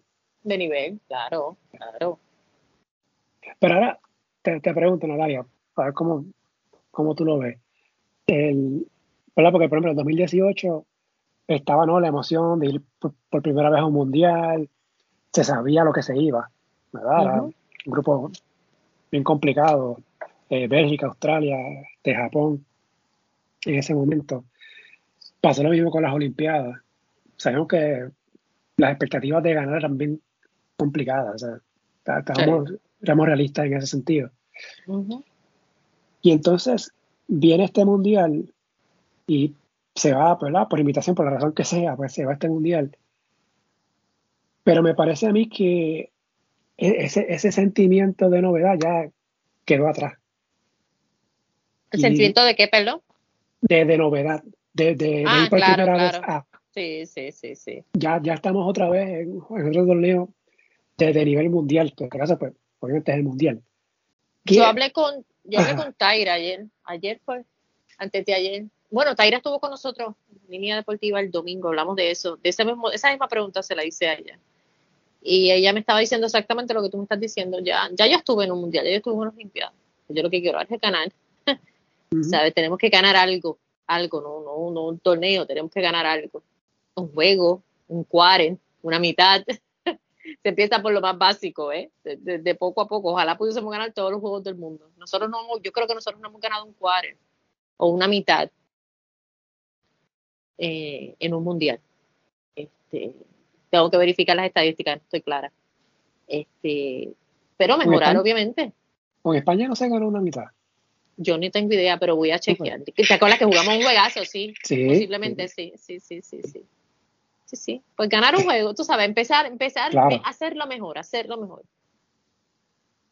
Claro, de hecho, o sea, tú mira, por ejemplo, en la Olimpiada, el último juego con Australia, se fueron bastante al paro buena parte del juego. Sí, siempre la estatura nos hizo mucho daño. Exacto, exacto. Pero nosotros estábamos en una condición física y, teníamos un rodaje y habíamos tenido unos fogueos y, y ese equipo llevaba junto demasiado tiempo ya, ¿sabes? Se conocían sin mirarse, se dieron muchas situaciones para que ese equipo llegara a donde llegara y jugara como jugaba. Se dieron muchas cosas. Y entonces en el clasificatorio hubo buenos momentos contra Bélgica, pero obviamente está esta jugadora Messeman, que es un dolor de cabeza. Emma Messeman y las hermanas. Sí, sí, las tiradoras. Que la Poingal. Sí. Ajá. Y lo mismo juego con Rusia, que es una mitad más o menos cerrada, estaban en el juego, pero vino el tercer parcial y eso fue otra, otra pesadilla. Pero yo creo que, yo por lo menos lo que espero es eso, ver un verdadero progreso, o sea, y no, no conformarnos, conformarnos con que se está ahí ya. Con que clasificamos. Sí, sí, sí, yo sé que ellas van a trabajar duro para eso.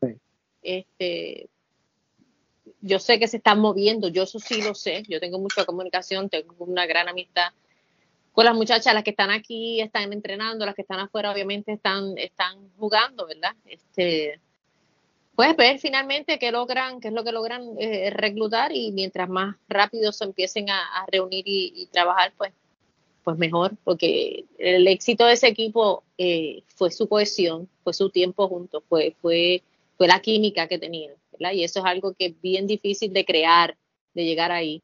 Así que mientras más rápido empecemos mejor y, ojalá sea pronto. Yo estoy loca por ver las prácticas ya. Sí. Yo honestamente veo sea, este mundial con algo de presión, por lo que estamos hablando. De, demostrar de que sí, se mereció esa invitación para estar ahí.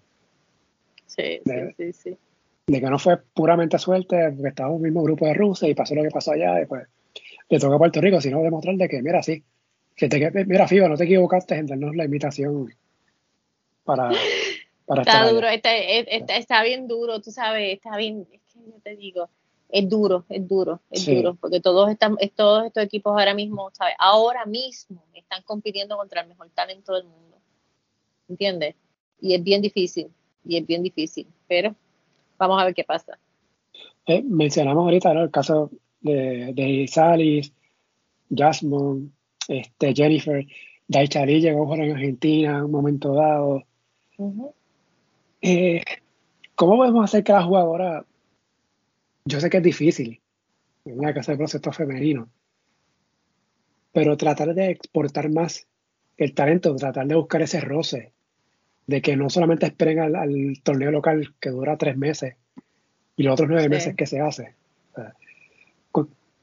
¿Cómo se puede tratar de, dar ese impulso para que todas estas jugadoras estén activas todo el año? Para que jueguen afuera, pues nosotros tenemos que mejorar nuestro talento local. nosotros todavía no estamos en ese nivel, hay que ser bien claros, este Marcos, en eso. Nosotros estamos bien lejos de ese nivel. Y para nosotros poder ser exportadas, tenemos que tener un nivel de basquetbol al nivel de eso que está allá afuera. Este, yo siempre he pensado, yo tengo esta idea, yo tengo esta idea de, de, vamos a suponer, eh, yo tengo un grupo, lo que pasa, acuérdate también, es que es bien difícil, que aquí todas las jugadoras trabajan. ¿Entiendes? Aquí no se puede vivir de básquetbol, las mujeres no pueden vivir, aquí los equipos femeninos no pueden jugar de básquetbol. Así que es imposible. Lo ideal sería, si yo juego aquí cuatro meses, los próximos ocho meses restantes yo me veo con una liga, vamos a suponer, yo tengo a X jugadora, a Laura, por darte un nombre. Laura es una jugadora de 22 años que tiene potencial y jugó cuatro meses conmigo. Pues yo entonces llamo a, a la Liga B de Italia y le digo a la Liga de Italia, mira, te voy a mandar a Laura, fírmamela, págale la mitad del contrato y yo le pago todo. Yo te ayudo, pero desarrollamela. ¿Entiendes? Sí. Y la mantengo, pero nosotros no estamos en esa situación en comunidad. Hay muchas cosas que se pueden hacer, pero no, no hay el dinero, no, no, hay el dinero. Este, y las jugadoras aquí tienen que trabajar. Al final del día se traduce en dinero. Se traduce en dinero. Y pues, es que hemos, honestamente, hemos llegado a un nivel que hace años yo jamás pensaba que el femenino iba a estar. O sea, para hacer o sea, estamos hablando que en 2007, 2006, Puerto Rico perdió con Jamaica en un centro básquet. Sí. Y se quedó fuera del Proolímpico. O sea, mira ahora 15 años después. Sí, esta, esta generación, yo, yo comparo a, la, a, esta generación que nosotros estamos viendo que ya está de salida con la generación dorada de Argentina. Ellas son nuestra generación dorada. Ella, este grupo es nuestra generación dorada. Yo no, soy, yo no sé cuándo nosotros, ojalá este próximo ciclo olímpico, nosotros podamos tener un grupo como esta. Pero eso no es así de fácil. El baloncesto, como todo en la vida, es cíclico. ¿verdad? Ahora hay que seguir trabajando duro para desarrollar lo que tenemos y ver ¿verdad? Cómo, cómo eventualmente eh, terminan estas jugadoras. Si tienen el potencial suficiente o si llegan al punto suficiente donde puedan jugar eh, fuera del país y seguir aumentando su talento y su experiencia y todas las cosas. Este, pero, pero nosotros estamos ante una, ante una generación bien especial, bien especial. Y también eh, toca ir renovando. Hay que, hay que ir poco a poco haciendo ¿no? los, los, pases de batón. Y en eso Jerry ha sido bien inteligente. Si tú te fijas, este, nosotros hemos tenido dos o tres jugadoras diferentes en todas las competencias. Se mantiene el core, pero ahora él siempre mete una aquí, otra acá, otra acá, y eso son, y eso, y, y, eso también claro, y ese grupo de jugadoras también está bien claras de que eso, de que eso va a pasar. Eso, en eso Jerry nunca ha escatimado. Él, no cree en sacar 5 por 5, ni 8 por 8, ni 10, ¿sabes? Él cree en ir renovando poco a poco, metiendo una jugadora aquí, otra acá, pero lo hace. Si tú miras los equipos de Puerto Rico, tú te das cuenta que siempre hay dos o tres jugadoras diferentes, no hay cuatro, pero siempre hay tres por lo menos, dos que son diferentes.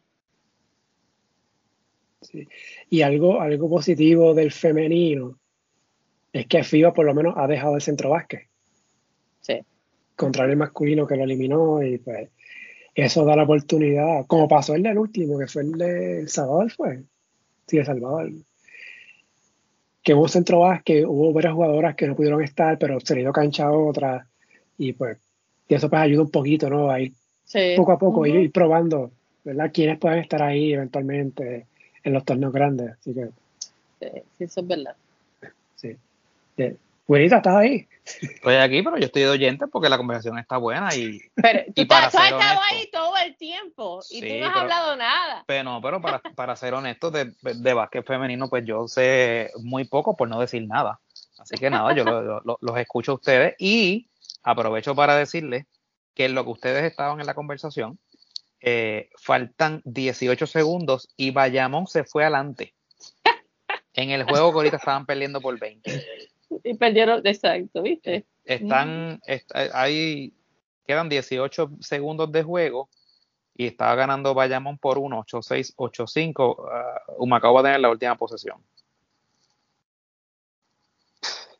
Así que ahorita cuando hablas del ranking de Macao, pues eh, ahí, lo está. Oye, hablando de Macao, ahorita tienen dos juegos el jueves. Tienen dos juegos el jueves, eso está interesante, ¿verdad que sí? Juegan, eh, digo, finalizan a las 6 y 30 el juego de los 9 segundos con quebradilla. Eh, y después a las 8 tienen el juego, ¿verdad? Que estaba originalmente programado. ¿Recuerdas, Marcos, el domingo, cuando hubo los múltiples apagones en Guaynabo, te hice el comentario que cómo sería la reacción eh, de los jugadores, porque ciertamente se enfrían, ¿no? Eh, porque fue lo que provocó el, apagón, de hecho duró una hora. Este, y en ese sentido, pues básicamente es lo que va a pasar el, jueves, que van a jugar eh, esos nueve segundos. Y, entonces pues tienen que, ¿verdad? Pues, detenerse para entonces comenzar el partido. y, y, podemos entonces aprovechar que tenemos a Natalia como exjugadora. Eh, Natalia, eh, eh, ese, ese finalmente ganó Bayamón, 8-6-8-5. Este, e, e, ese, ese, eso que va a pasar el jueves, Natalia, desde el punto de vista ¿verdad? de un jugador que, que, tiene que mentalizarse, llega temprano a la cancha, estira y demás cosas para jugar a esos nueve segundos, para después descansar, para después volver entonces a otro juego. Eh, pero que, pero que esos nueve, esos nueve segundos, ¿a qué hora se van a jugar? Se van a jugar a las seis y treinta. A las seis, nueve segundos, pues no importa, son nueve segundos. Ellos llegan, eh, juegan, el juego es a las ocho el otro, ¿verdad? Sí. Seguramente, bueno, seis y media ya tú estás tirando afuera. A las siete ya tú estás tirando afuera, no no, no sé, no, yo no creo son nueve segundos. Si llega, si llega a ser un juego de, o sea, un poquito más, seis minutos, siete minutos, entonces te digo a lo mejor. Pero, fíjate, pero fíjate el detalle. Son nueve segundos, pero Quebradillas está peleando solamente por tres. Técnicamente ese juego se podría empatar. ¿Y quién tiene la bola? Yo no recuerdo, Marcos, cómo quedó el, cuando se fue la luz. Quebradilla, Quebradillas tiene la bola. Quebradillas tiene la bola. Así que técnicamente el juego se puede empatar. ¿Y está peleando por tres? Está peleando por tres. Ya, pues ya están practicando esa jugada. ¿Contra quién es este juego? Con, es en Humacao. Es en Humacao. Ay, a lo mejor se van a tiempo extra. Es por eso te digo, oye, un foul y vale, o, un bombazo, eh, y se van a tiempo extra, y imagínate que se vayan a dos tiempos extra, qué sé yo, eh, y hay juego a las ocho. sí, pero, francamente no creo que le importe mucho a los muchachos. Eh, nosotros lo vemos acá diferente, como que, ah, pero no le importa se juegan esos nueve segundos. Si el juego se va a tiempo extra, así mismo cuando se acaba el juego calientan y tienen que seguir. Si no, se acaban nueve segundos, van, se bañan, se cambian otra vez, aunque hayan sido nueve segundos y ya. Ni todos los jugadores se van a cambiar, te lo aseguro. Digo, y, y, claro, el, el Quebradillas va a ir a jugar nueve segundos. Macao es que le toca jugar un segundo juego después. Pero en el caso de, de Quebradillas, ah, que está todavía, y sí, y el caso de Quebradillas, que está todavía luchando esas posiciones eh, acomodarse mejor, ¿verdad? En el, en el ranking, porque pues Humacao ya está prácticamente eliminado, pero, pero Quebradillas está luchando en el, en el ranking, tú sabes, por, eso que te digo, ¿sabes? Suena como que nueve segundos y demás cosas, pero están jugando por algo. Ah, es, es, por lo menos yo lo veo así. Sí, están practicando la jugada, la, la jugada, qué jugadas van a hacer para tratar de, de empatarlo y, seguir, pero pues, no, no, de verdad que no pienso que dice big deal. O sea, puedo entenderlo de, más, más que el juego, más que el juego es el viaje, porque si eso es lo único que van a hacer, es el viaje, porque yo pensaba que después que Bradilla jugaba con Humacao, pero no, el que juega es Humacao solo, ¿no? ¿Con quién juega Humacao?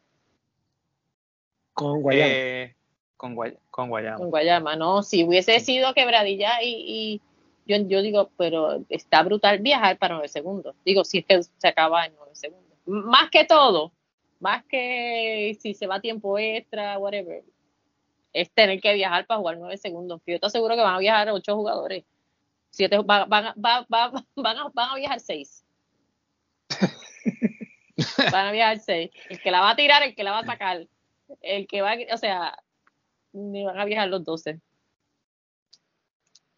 Interesante. Bueno. Eh, Joseph Soto fue el que pasó a. Joseph Soto pasó a, no, yo se pasó a Mayagüez en el cambio con, por Cristian Pizarro. Ah, Mayagüez, Mayagüez, exacto, exacto, exacto. Este, entonces, ¿y Yogi Pacheco se lo pueden prestar a Humacao pasando los segundos? Pregunto, ¿no? Porque él estaba en ese juego, ¿no? Estaba en ese juego, sí. Y, todavía no se puede, y todavía no se puede reincorporar Thomas Robinson, ¿verdad? Todavía no han pasado los 15 juegos. No, yo creo que es. Digo, ahora que se, si no es el, creo que sería para el 18. 18 de junio. Que probablemente para este juego no. No, no, no puede estar. Que esa es otra. Vamos a ver qué pasa con eso. Si finalmente lo, si finalmente vuelve. Eh, Natalia, te quería preguntar, tú que has estado en transmisiones de televisión. Cuéntame. ¿Me puedes explicar las reglas aquí que hay en el BCN de, de los replays y del challenge? Eh, porque no sé, yo, yo nunca me he puesto a apuntarlo cuando veo los juegos por televisión. Pero me parece que hay como que se está. Hay, hay, demasiada revisión de jugadas para mí. Sí, Sí, yo ahora mismo, no, o sea, de from scratch no la tengo, pero tú sabes que ustedes deben, si, si quieres aclarar ese punto bien clarito, yo te voy a dar el número después, porque él es maravilloso, de Rano Martínez. Y fíjate, yo pienso que es chévere porque lo pueden llamar, pueden aclarar todo, porque Rano es un excelente educador. Y la gente se entera de una vez. Yo no me acuerdo, como, no me acuerdo, yo todos los años revisaba las la reglas y las tenía escritas y todo, pero ahora mismo no, no recuerdo este, exactamente cómo, cómo funcionaba el challenge, pero sí, pero sí pienso que es algo que eh, debe, debe hablarse y pueden, yo les, yo los conecto con Rano y ustedes pueden hacer un live con Rano en relación a lo de arbitraje y toda la cosa, y él les puede explicar. Porque esto, es un buen tema. La gente quiere saber. Sí. Porque el otro día, bueno, creo que fue el de Mayagüey San Germán, hubo una revisión, pero yo estaba, pero ese es un challenge, o ese es una revisión de la normales, por decirlo así, eh, que se hace durante el juego, cuando es televisado, digo, porque se supone que por lo menos aquí cuando es challenge, de hecho, el challenge no existe en FIBA. Challenge es NBA. Y aquí lo adoptaron. Que con eso no hay problema, eso se puede hacer, eso, no, eso no, es el problema. Este, pero a veces, ¿verdad? Me surge esa duda, porque a veces revisan jugadas que yo me quedo, eso, ¿verdad? hay que revisarlo. Sí, yo estaba, la última vez que hablé esto lo hablé con Leo y francamente ni me acuerdo. Me explico todo y ni me acuerdo. O sea, yo estaba bien clara durante la temporada, pero ahora mismo. Y, yo tenía entendido. Algo que no es. Yo tenía entendido que, que, que era cuando habían partidos eh, televisados oficiales. Sí, eso sí. Pero el otro. necesitas tener televisión. Claro, pero entonces el otro día en, el juego de, en, el juego de, Carolina en, en Guaynabo, este, José Aníbal Carrión fue a una laptop de, de, de, la, de, la, ¿cómo es? de, los, de los anotadores. Eh, ah, y eso, pues, ese, ese, es el sistema este de, de, de, YouTube, ¿cómo se llama? Este. streaming. Sí, que lo que hay es una sola toma. Lo, lo, lo de la, la, famosa cámara esa de Synergy. Esa es Synergy, Synergy. Una persona del baloncesto me explicó, eh, porque yo, yo, he visto repeticiones, juegos en Bayamón, que no son televisados, o sea, Telemundo, Teleislas, son lo, del equipo. Digo que la, transmisión de Bayamón básicamente es una transmisión de televisión.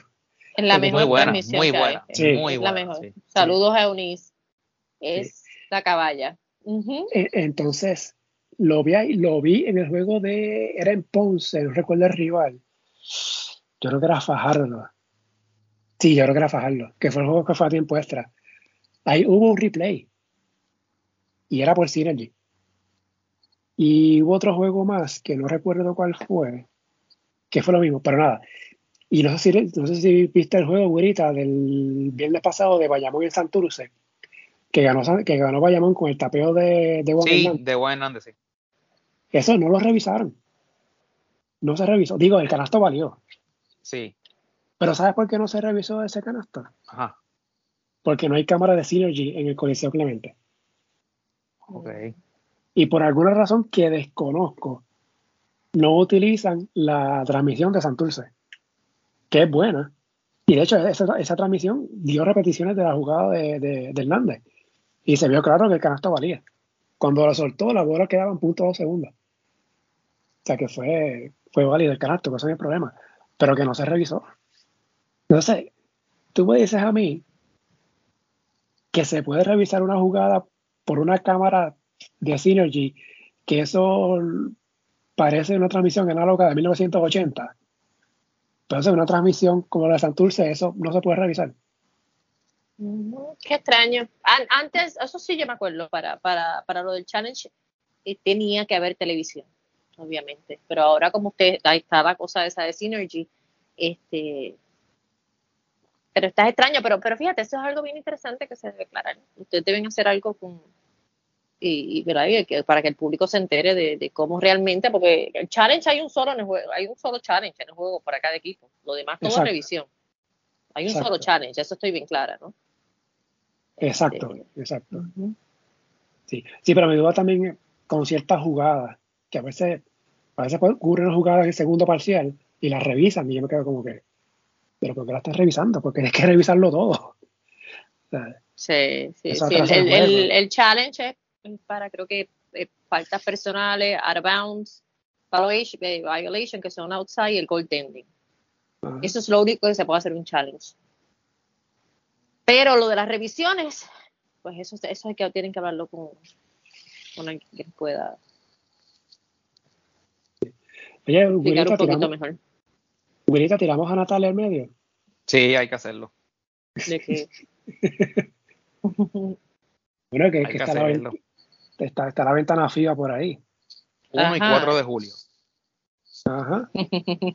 y ahí, ahí hay un calentón ahí en las redes de quién se llevan, quién no se llevan. Pero ¿y cuándo no ha habido calentón? Homenaje. no, no, pero, no, pero, pero eh, para esta convocatoria esto está caliente, de verdad. ¿Hay, ¿Ya hay preselección o no? No, bueno, al momento que estamos hablando, no. Por lo menos no, han anunciado los, nombres. Pero okay. sale, hay, hay, hay, como ocho point guard ahí para escoger. Sí, eso siempre ha sido nuestro problema, unos mejores que otros, pero siempre ese es un dulce problema, siempre lo hemos tenido. Han habido, han habido muchos, ¿sabes? Siempre tenemos muchos gares. ¿Qué es lo que ustedes quieren saber? ¿A quién son, los tres que tú te vas a llevar? No. Yo no voy a decir quiénes son los tres que yo me voy a llevar, eso le toca a Nelson Colón, pero yo sé que se van, que se quieren ir por la línea de, de varias, este, ¿verdad? Que, es lo que todo el mundo está hablando. Y, y, yo he leído muchas cosas y yo de verdad leo y yo digo, coño, yo, yo respeto lo que la gente está diciendo, este, ¿verdad? Eh, eh, ¿cómo te lo pongo? Este, yo entiendo eh, lo que la gente dice de que esto no es, ¿sabes? De que nosotros tenemos que ganar, toda la cosa, que quieren eh, sustituir a, X o a Y jugador, que ya es hora, bla, bla, bla. Yo, Natalia Meléndez, respeto todas las opiniones, pero yo pienso que JJ Barea se ha ganado el derecho de retirarse en su país. Y yo sé que mucha gente, casi todo Puerto Rico no está de acuerdo con eso mucha gente no está de acuerdo con eso.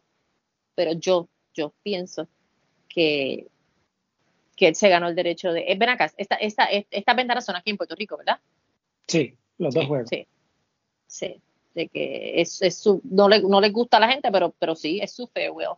Este, porque es un juego de baloncesto y, mucha gente dice, bueno, esto no es un continuity show o whatever está brutal que esa, esa ventana no sea aquí y él no tenga la oportunidad de. Además, además, cuando ustedes van al juego, miren cuántos minutos juega el tercer point guard.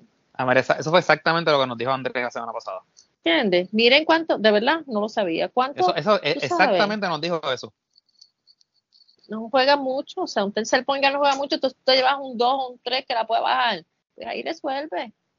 Y ya si los este, caballos, los caballos que van a estar, que van a coger ahí, ustedes saben los minutos que van a jugar. Nosotros todos sabemos. Varea no va a jugar 40 minutos ahí, pero déjalo. Déjalo. Digo, si este va a ser su último viaje, su última competencia, ¿verdad? Yo creo que si alguien se ha merecido de los que están ahora mismo jugando, o sea, Varea, vamos a, vamos a pensar quién es Varea. No es ningún idiota. Varea significa mucho para el baloncesto de nuestro país. Se quiere retirar en este país, que se retire. Hay, hay como el mismo caso de Pamela Rosado Pamela se ganó el derecho de decir, yo me retiro cuando a mí me dé la gana y si lo quiero hacer una competencia en Puerto Rico, lo voy a hacer. Pero hay, hay, hay jugadores y hay jugadores. Y eso no son cosas que se le da a todo el mundo. Pero a jugadores como esos. Y si tú le preguntas a los mismos jugadores, todos y cada uno de ellos te va a decir lo mismo. Al que está en la cancha, todos y cada uno te va a decir lo mismo. Es, es, complicado, es complicado. No, oye, eh, eh, por, eso es que es tan bueno el debate, porque realmente es bien difícil. Eh, y te voy a decir lo siguiente, yo tenía hasta mis dudas hasta hace, hasta hace par de días, hasta que vi jugar a Tremont Waters el, otro día. Y ahí le dije a Marco, mano, no sé, como que, que no esté ese muchacho en ese equipo. Eh, le dije más, y yo creo que Marcos hasta está de acuerdo conmigo. Eh, Tremont Waters va a hacer que nos olvidemos de Ángel Rodríguez de la selección. El, estilo de juego, mucho más rápido. No, o sea, no, no, lo he visto. Me impresionó mucho. Me impresionó no lo he visto, No lo pero, pero es válido también lo que ustedes piensen, es válido. Que todo el mundo piense es válido, todo el mundo va a tener su opinión y todo el mundo va a tener. Y eso está bien. ¿Tú me entiendes? Yo no te puedo decir a ti que tú estás pensando mal porque tú piensas diferente a mí, eso está bien y hacerlo no, y, chamaco, tú sabes, it's okay. Y la conversación es buena, genera contenido también, tú sabes, eh, crea hype para, para, la misma ventana, eh, eh, está chévere. Este, y es lo que tú dices, oye, no hay una respuesta correcta, ¿sabes? Porque yo puedo entender, yo puedo entender el punto de que, de que, wow, o sea, que, sea en Puerto Rico y que Varea pues no, no esté en el equipo, oye, lo, entiendo. Pero también lo entiendo desde el punto de vista de la importancia de, de, la competencia, ¿sabes? Que, pues, pero pero tú, vas a tener, tú vas a tener tres point El, tu point número uno te va a jugar, qué sé yo, 28 minutos. El segundo te va a jugar 8 o 9, O un poquito más. El tercero te va a jugar, qué sé yo, 3, 4 minutos. Y, eh, eso, ese, ese tiempo, ese, tú me entiendes, si tú solo vas a dar a X, mucha gente te va a decir, se lo quiero dar a este porque está empezando, porque es bueno que tenga cancha, porque es bueno que conozca, y esa contestación, sabes que está bien. Esa contestación está mal, eso tiene toda la lógica del mundo pero también entiendo que tiene la lógica. Yo prefiero que esos tres o cuatro minutos, para mí, los juegue Varea frente a su gente, que tenga la oportunidad después de una carrera y de nunca haberle dicho que no a Puerto Rico, que tenga la oportunidad de despedirse aquí. ¿Eh? Y eso tampoco está mal. No, no, no, por eso te digo, no hay una respuesta correcta. Este, Marcos tiene, tiene una teoría de por qué eh, incluir a, jugadores como Waters. Marco. Sí, básicamente lo que hablé la semana pasada con, eh, con Andrés, que el caso de Tremont, ha habido ya tiempo que se ha hablado eh, de cuándo podría jugar, pero siempre pasaba algo, estaba en NBA, estaba en G-League, no estaba disponible, no estaba acá. Ahora está aquí. está en Puerto Rico. O sea, y los dos juegos de ahora son acá. O sea, yo no, no, no existe, no hay la excusa de que no está disponible o, de que, digo, estoy partiendo de la premisa de que él no ha dicho que no quiere jugar. Ah, eso, no sé si, si han hablado con él. Ni tengo idea. Eh, pero la cosa es que siempre se habla, no, que, que, tiene otros compromisos, que está fuera, que está en bien, que sí, está aquí. Y a veces pienso que si está aquí y no lo llamas para esta vez, ¿cómo entonces lo vas a reclutar, por ejemplo, para agosto, para la otra ventana o quizás para el América? Pero yo entiendo, ¿sabes? No te creas. Este, los jugadores entienden. Digo, yo nunca he escuchado, yo no he escuchado que Varia quiera jugar la ventana. ¿Varia se expresó? Es que, es que Diego, recientemente no, pero él, lo ha dicho como que estoy retirado. O sea, esa puerta está abierta todavía. No, no, no sabemos si, si él quiera jugar. Yo no sé que él lo ha dicho, yo no, yo no sé si él lo ha dicho. Pero yo te aseguro a ti que si Nelson Colón o Carlos Arroyo se sienta y le dice a Tremont, sabes que esta ventana es así y tú es ese puesto, pero nosotros necesitamos despedir o queremos que, darle la oportunidad. Yo te, o sea, los jugadores no cogen eso personal, menos, es más, te digo, precisamente por ser un jugador que no ha estado aquí nunca, que es su primera vez, no, no entiendo que lo entiendo que lo va, lo va a entender completamente, pero si a lo mejor llega a ser un jugador del patio, sí, este, lo hubiese cogido un poquito más, pero e, esas cosas se hablan, tú sabes, esas cosas se hablan y ellos son profesionales y ellos saben y, y Trevo sabe la, la, la, la, carrera que ha tenido Varea, ha estado en la NBA y ha estado, sabe y conoce. Estos jugadores no son unos morones, ellos, ellos si se les habla claro, ellos entienden. Al final del día, Nelson va a hacer lo que da la gana. Se me, ocurre, Nelson, eh, eh, Marco, se me ocurre como algo, como un happy medium. No se podría eh, llevar a Barea al juego contra Estados Unidos y entonces a Waters contra el juego de México. Sí, sí, se puede. Por eso, hacer el cambio. Y, y, mira, te lo digo de la siguiente manera. no es que no se le pueda ganar a Estados Unidos, pero pues, ciertamente pues, eh, Pero ¿quiénes, son los, ¿quiénes son los próximos, los otros dos point de ustedes? Bueno, el que, no, bueno, no, el que ya está sembrado, que lo sembró ya la, la selección, es José Alvarado. Mm, claro. Eh, y el otro, ¿quién es Marco? Este. Bueno, todo apunta que va a ser Varea. O sea, que, Por eso, pero el, pero, el, pero el otro es el Gary Brown, ¿no?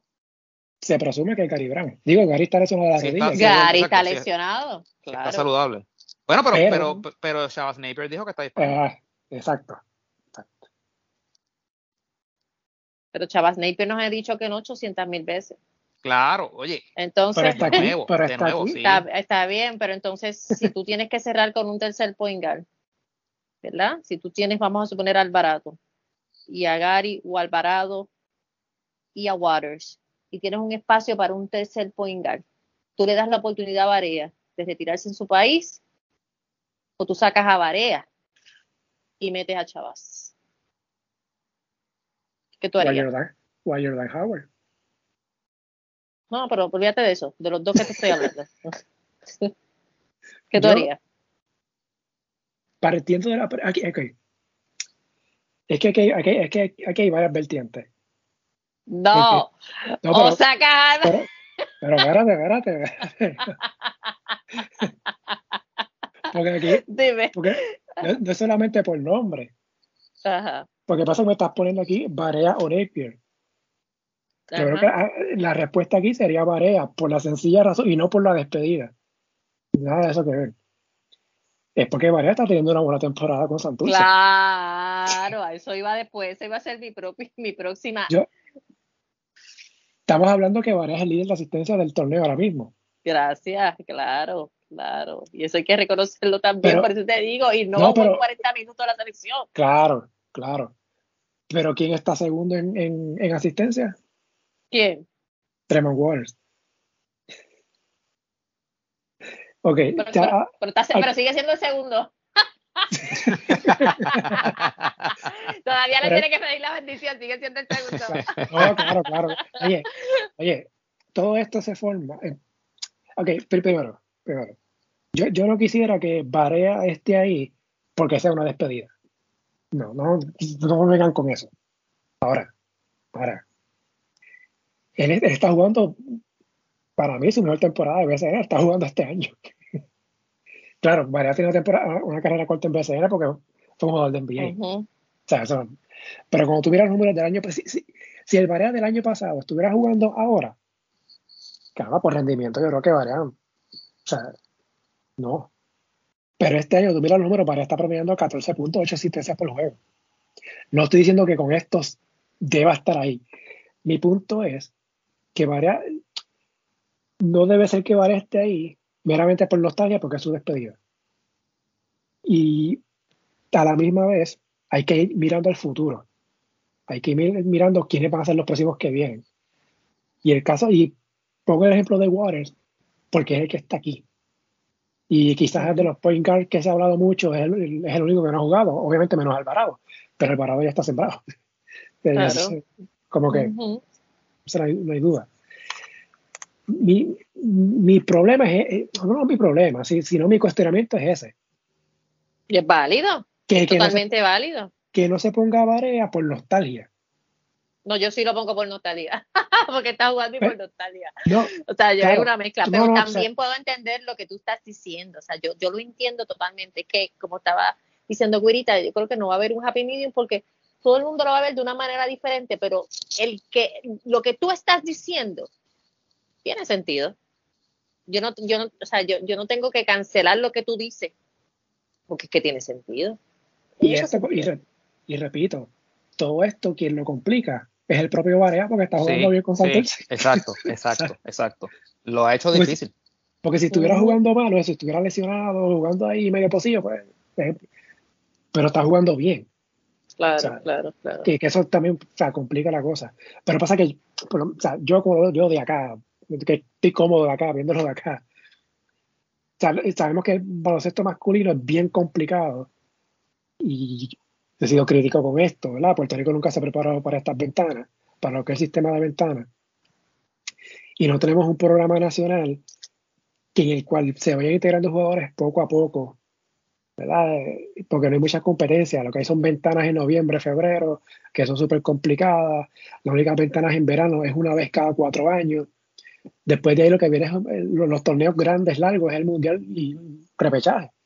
o, sea, o ¿cuándo se va a integrar un jugador como Waters eventualmente? O sea, ¿vas a esperar el año que viene el mundial? O sea, digo si se clasifica, obviamente. O sea, y, y Varea, o sea, como punto, es de los mejores que hemos jugado de los mejores eh, jugadores que ha tenido Puerto Rico. De hecho, la lista esta que está teniendo el nuevo día, Barea tiene que estar ahí. No sé en qué posición, pero ah, la que está tirando, sí, sí, sí. sí, eso, eso, no se lo no sé, Eso va a estar bien, bien interesante. Al final del día hay que ver si Gary está saludable, si jugadores de verdad está disponible, si Varea de verdad quiere jugar, porque en realidad estamos especulando porque no sabemos mucho en, en relación a cuáles son las intenciones este, de los jugadores. El único jugador que nosotros sabemos que va a estar ahí es Alvarado porque lo dijo, y lo dijo, en la NBA y hay fotos y hay de todo. El resto, o sea, ninguno, yo creo que ni nadie más se ha expresado, así que este e, es un debate chévere, tú sabes, es un tema bonito y cada cual desde su propia perspectiva, ¿verdad? Piensa lo que piensa y, y como te digo, o sea, no es descabellado, no es descabellado, yo leía yo, yo, leía a todo el mundo y decía, si la gente supiera que yo soy de esas que, que tiene esa nostalgia de que quiere que se, que, se retire en Puerto Rico, ¿verdad? Porque yo, yo sé que eso es importante para, para los jugadores, eso es bien importante, ese momento. Eh, inclusive, les hago el cuento de, les, hago, les digo esto porque eh, eh, Gabriel Deck, ustedes saben que es el caballo, ¿verdad? Y el Pato Garino de Argentina, dos mega jugadores, aunque acá nunca llegaron esos rumores, en Argentina estaban locos por sacar a Escola. ¿Cómo va a ser? Y Sergio Hernández dijo, Escola se va a retirar de este equipo cuando a él le dé la gana de retirarse, aunque nosotros tengamos esos dos caballitos que vienen detrás. Vamos a buscar la manera de jugar todos, pero él se va a retirar cuando le dé la gana. Entonces, y me parece que es bastante parecida a la situación, ¿ves? Este, que, obviamente acuérdate que nosotros, yo Alex y yo hemos vivido en Argentina, y, tú sabes, conocemos mucha gente allá, y era lo que se rumoraba y toda la cosa, ¿no? Este, y, y es lo, fíjense que es lo mismo. Sí. Lo mismo, nosotros no, que escuela acá, que es chévere, porque estamos desde el lado de acá. Este, no sabemos lo que pasa allí, pero eso pasó allí. Eso pasó allí. El, el, el, único otro sembrado este, eh, es Javier Mojica, porque lo dijo el, entrenador. No, no, no, en serio lo dijo. O sea, no, no te ríes, pero es verdad. Sí. Este, así que por lo menos de 12 ya sabes dos. Bueno, eso, ¿quién dijo eso? Bueno, Carlos, Carlos mencionó unos nombres en la entrevista, pero no dijo que estaba sembrado. Nelson, Nelson lo dijo, en, creo que en una entrevista. Yo me pareció escucharlo. Que, que Javier Mojica tenía que estar. O sea, por, por, por, su experiencia. Sí, sí, sí. Este, y eh, de hecho, es otro jugador, ¿verdad? Que para su edad también está jugando a muy alto nivel. No, este, es de otro planeta. En cuestión de condición física, no sé, o sea, pero, pero sí, sí, sí. No, pero se prepara para eso. claro. como le escribí una persona estos días, Happy Medium. Llévense tres points contra Estados Unidos y tres contra México y ya. Y ponemos todos contentos. Y pongan a variar cualquiera de los dos juegos y ya. Yo pondría a en el de Estados Unidos. Y de hecho, los dos juegos son importantes. Pues, o sea, hay que tratar de ganar esos dos juegos. Pero más importante es el de México. E, ese es el que hay que ganar obligado. Ese es el que sí o sí. Con Estados Unidos, pues, si se pierde, pues. Por eso te decía ahorita que lo pondría en el Estados Unidos. Sí, ese es el juego que, si se va a perder uno, que sea ese. Exacto. ese es el racionamiento. Pero nada, veremos qué, qué deciden. Por lo menos no estamos ahí y no, no, somos los que vamos a tomar esa decisión, así que. No. Agraciadamente. No quiero estar en los zapatos de Nelson, este, porque independientemente ponga quien ponga, va a haber. Siempre sí, sí, y esto ha pasado de toda la vida. Esto, esto es de toda la vida ahora, porque hay redes sociales y hay Twitter y nosotros escribimos, pero estas dinámicas se han dado toda la vida. Se llevaron a Angelo, no se llevaron a Pablito, no se llevaron a Pablito, se llevaron a James, no se llevaron a James, que se llevaron a Fico, que está viejo, que no se llevaron a este, que se llevaron toda la vida. Sí. Pablo es el papá, el papá de mis Desde que yo era chamaquita, yo veo estos revoluciones de las elecciones en esto toda la vida. Ha pasado, toda la vida. Oye, y, y, a nosotros nos pasa con el baloncesto, en México pasa con el fútbol. O sea, es así. en el deporte que sea pues el más seguido, pues siempre van a haber estos debates eh, entre los aficionados. Así que, ah, es, realmente good talk. Claro, claro. para mí, dos que deben estar ahí obligados son George Condit y Philip Wheeler. Dos. Mm, difícil, difícil ir en contra de ese argumento. Está bien difícil.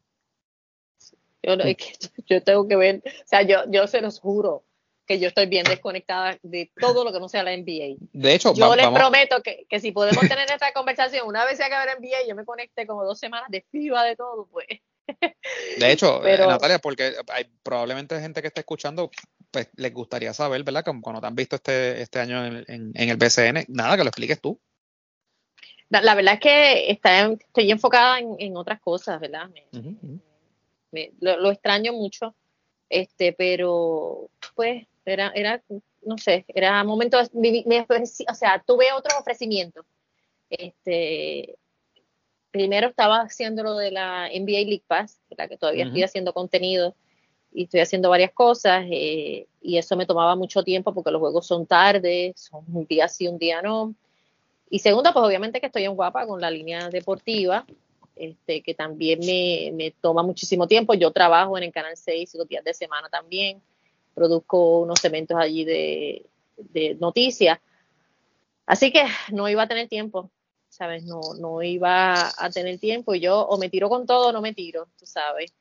Este, y pues decidí darme esta nueva oportunidad en otras cosas y, pues no puedo estar en BCN. No, claro. no puedo estar en BCN. Sí, pero pues nada, pero que era bueno, ¿verdad? Porque la, los escuchos, ¿verdad? Puedan, puedan saber. Sí, sí, sí, sí, sí. sí Porque ciertamente, ¿verdad? Como decía Marcos al principio, eh, llevabas muchos años corrida.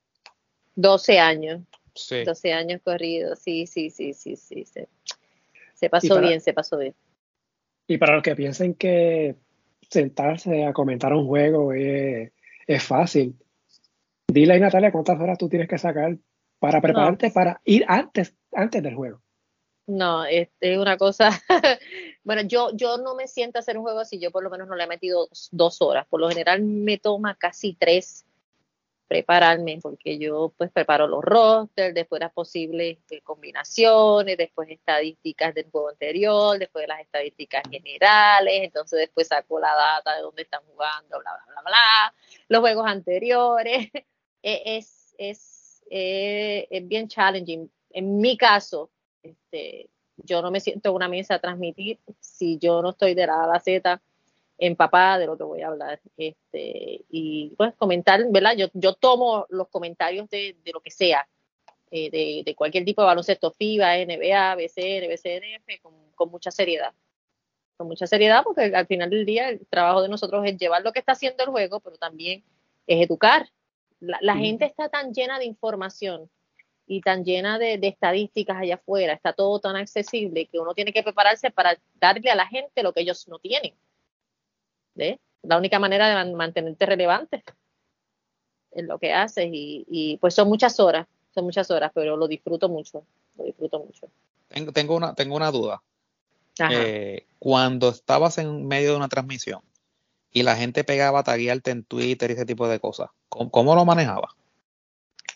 Eh, ¿Tú dices cosas malas o cosas.? No, no, no, oye, no, no, necesariamente no, hay juegos y hay juegos. Hay, hay, juegos donde, donde te da, hay juegos que te dan la flexibilidad porque estás tan cómoda dentro de la transmisión, este, que puedes chequear y, la gente, mira, y esto lo voy a decir con mucha, se lo juro con mucha humildad, la gente no tiene idea de lo mucho que yo aprendo de la gente, ¿verdad? Este, y hay veces que yo he estado haciendo unas transmisiones de un juego y alguien me escribe, Natalia, pero esto, y yo digo, mira, ¿verdad?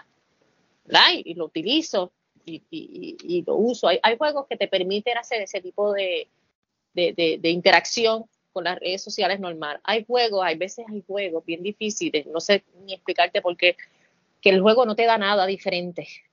Especialmente cuando los juegos están bien de guerrilla, que, que no hay nada pasando técnicamente, tácticamente, o sea, no hay nada. Bien difícil es comentar que uno se olvida de las redes porque uno está tratando de buscar algo dentro del juego para hablar cosas coherentes y no tornarte repetitivo.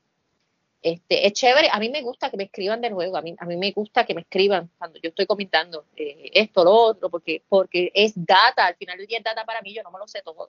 Hay cosas, yo puedo ver el juego de una manera, a veces nosotros lleva, lleva y yo, yo mejoré eso en los últimos años, eh, o lo he ido mejorando. Eh, yo antes me preparaba para un juego y yo quería que pasara para lo que yo me preparé. No sé si me entienden. Sí, sí, claro. que si Bayamón rebotea más que Ponce, pues yo iba con esa mentalidad. Y de repente Ponce reboteaba más que Bayamón y yo en la transmisión quería justificar. ¿Tú me entiendes? Pero no, entonces lleva el juego, habla de lo que está pasando en el juego. Que, eh, sin, sin, estar eh, ¿sabes? Sin, sin, sin estar contaminado. Esa es la palabra, contaminada. Este, y, y, ese feedback de la gente que te escribe, hay gente que escribe cosas totalmente sin sentido, hay gente que es mega sumamente cruel, hay gente que solamente te quiere saludar, pero hay gente que te escribe cosas que tú dices, mira, de hecho los, datos de, de Marco, eh, Leo y yo, y Marco lo sabe porque nosotros lo hicimos en las transmisiones, o sea, nosotros estamos embollados en unas transmisiones bien brutales y, de repente sale este que otro dato y nosotros lo, lo, utilizamos. Este, es, es una comunicación saludable es una comunicación saludable porque nosotros no lo sabemos todo.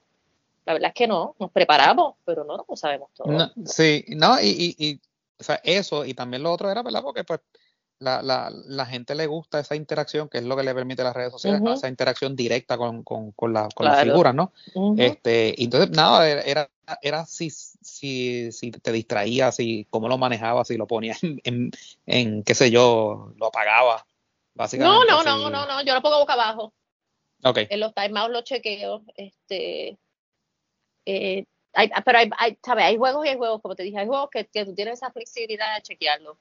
Hay juegos que, que no, ¿sabes? Hay, hay juegos que NBA hay tanta información, ¿sabes? En la, cuando yo hago en, en, bueno, NBA de nadie de Puerto Rico, escribe, porque yo estoy haciendo esto para, ¿sabes? para Argentina, este, pero no lo veía porque necesitaba estar bien concentrada este, ya BCN como lo manejaba también y a veces en me pasa también que lo manejo porque conozco a todo el mundo, a los jugadores, este, pues ahí lo chequeo, pero no, no, no me distrae, no me distrae. Hay veces que digo que tengo que soltar el teléfono porque estoy, ok, tienes que meterle, pero en realidad es más lo que me ayuda muchas veces de lo que me desayuda, porque hay un feedback chévere, este, hay un feedback chévere y, y, y hay mucha data también importante que ayuda. Okay.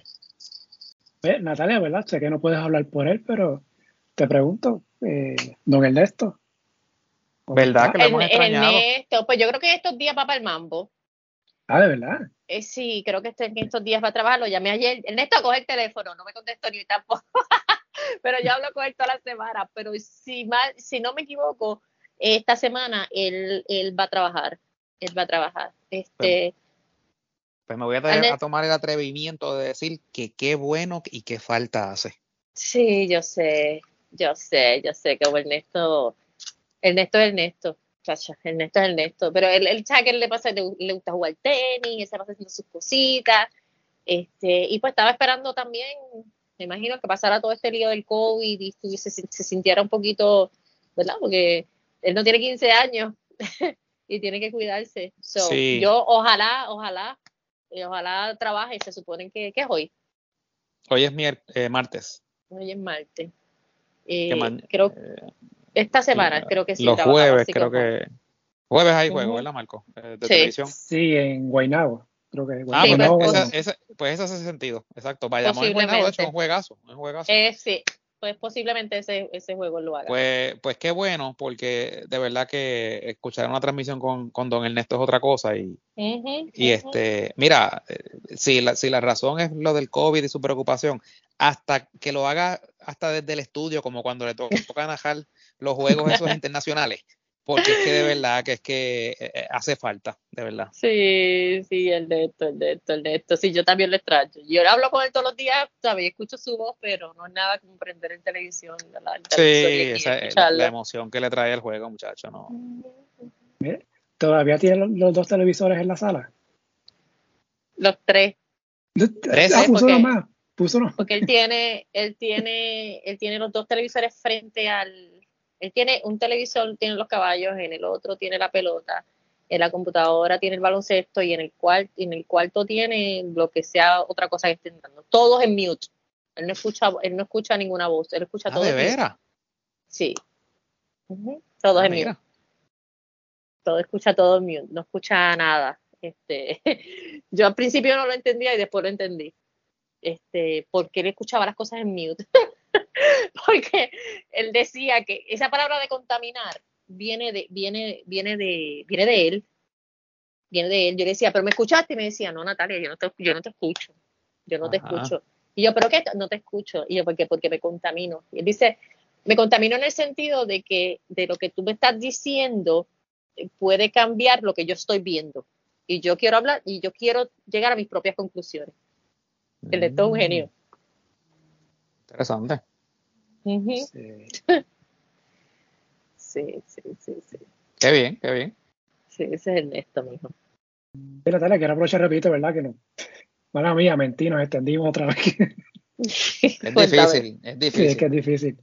Este, porque mencionaste lo de la línea deportiva, que está en Copa Deportes, que empezó eh, recientemente y pues sabemos, ¿verdad?, que no son muchos los proyectos de deporte que se hacen en Puerto Rico.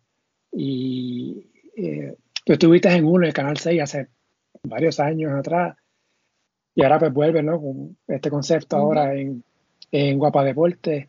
Eh, qué bueno que se está tratando, ¿no? De crear ese, tipo de espacio.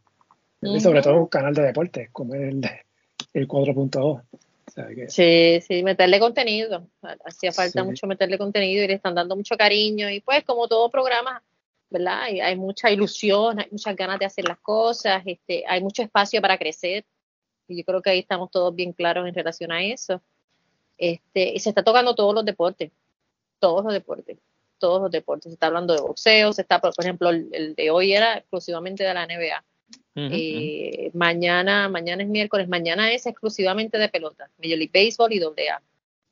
Selección Nacional de Béisbol. Eh, pasado mañana es exclusivamente de boxeo, lo que está pasando con Sander, que se tuvo que salir, el, Lebron, que es el que lo va a sustituir, que va a pasar en la pelea de este fin de semana de, en el Madison Square Garden, en el Julio Theater, todo lo que tiene que ver con boxeo. Y estamos llevando a la gente. Por ejemplo, la, semana antipasada estaba Igor con nosotros, esta semana estuvo eh, Tony Valentín, Ayer tuvimos, bueno, en el programa de mañana vamos a tener, que ya lo tuvimos, a, a, Lebron, el boxeador que va a estar en la coestelar eh, de Berlanga. Está bien chulo porque estamos, estamos directamente, eh, o sea, no solamente es noticias, sino que estamos con los protagonistas, trayendo a todo el mundo, a todo el mundo. Próximamente, cuando Alvarado venga, ya hay un compromiso ahí, Alvarado va a estar con nosotros. Así que está interesante, yo estoy bien feliz, tú sabes, mucho trabajo, mucho trabajo, hmm. pero ¿verdad? gracias a Dios por el trabajo. Qué bien. Este, lo único, ¿verdad? Y obviamente pues no tienes que decir nada, lo, voy a decir yo. Eh, es que me gustaría que, hablaran de BCN. Eh, porque pues, ciertamente, ¿verdad? Es un programa deportivo en un canal de deporte y, y, eh, hay, el mercado, o sea, hay un público. y, me gustaría, ¿verdad? Que, que, que la, gerencia o, la producción eh, tuviera esa apertura. Eh, y pues sabemos, ¿verdad?, que, el otro canal es el que transmite los juegos y, hay algo, siempre en Puerto Rico ha habido un poquito de eso. Pero es como decir que, qué sé yo, que, en NBC pues no, no dieran las noticias, no hablaran de NBA porque solamente las finales las dan en ABC o, en ESPN. O sea, e, e, eso es lo que yo como fanático pues, pues veo. Eh, sí te puedo decir que esta mañana por lo menos creo que hay un poquito de apertura porque esta mañana eh, vi que Albert Cruz en el segmento de deportes de por la mañana dio los resultados de, del BCN. Así que por lo menos estamos, eh, estamos ah, progresando un poquito ahí, así que espero que en el, show de ustedes pues, les, permitan próximamente, porque sé que, ¿sabes? Y, de BCN hay mucha fanaticada, ¿sabes? Que sería un, plus para, para, el programa de ustedes. Sí, Stay tuned, stay tuned. Nítido. Nítido. bueno, ahorita no sé si que era. No, si, es por mí, yo sigo. Pero lo sé, pero no debemos seguir abusando de, del tiempo de ella, eh, que nos ha dado ya bastante. Así que nada. Eh, lo que pasa es como no ha estado toda esta temporada de BCN, pues habría que aprovechar. Sí, claro, pero imagínate, si la gente supiera la hora que estamos grabando. este, sí. Así que nada, Natalia, de verdad que bien agradecidos que hayas estado con nosotros. Este, gracias por, por disponer de un ratito para estar con nosotros y, nada, eh, ojalá que, que en, en, una ocasión futura pues puedas estar nuevamente. Gracias, gracias por la invitación, mucho éxito, metan mano. De verdad que sí, muchas gracias. Un abrazo, chao, se cuidan. Nada, gracias Natalia nuevamente por haber aceptado la invitación. Eh, mis disculpas, ¿verdad? Otra vez porque nos pasamos de tiempo, Gurita, es muy difícil es difícil, uno se envuelve en esto. Este, pero pues este, este es parte de. Eh, pero nada, eh, como dijiste, esperamos tenerla de vuelta otra vez en algún momento de, la temporada, porque en julio pues vienen los playoffs, entre julio y agosto. Así que Pues pero entonces, pues estamos bonitos entonces, ¿verdad? Volviendo la semana que viene. Hasta la próxima semana.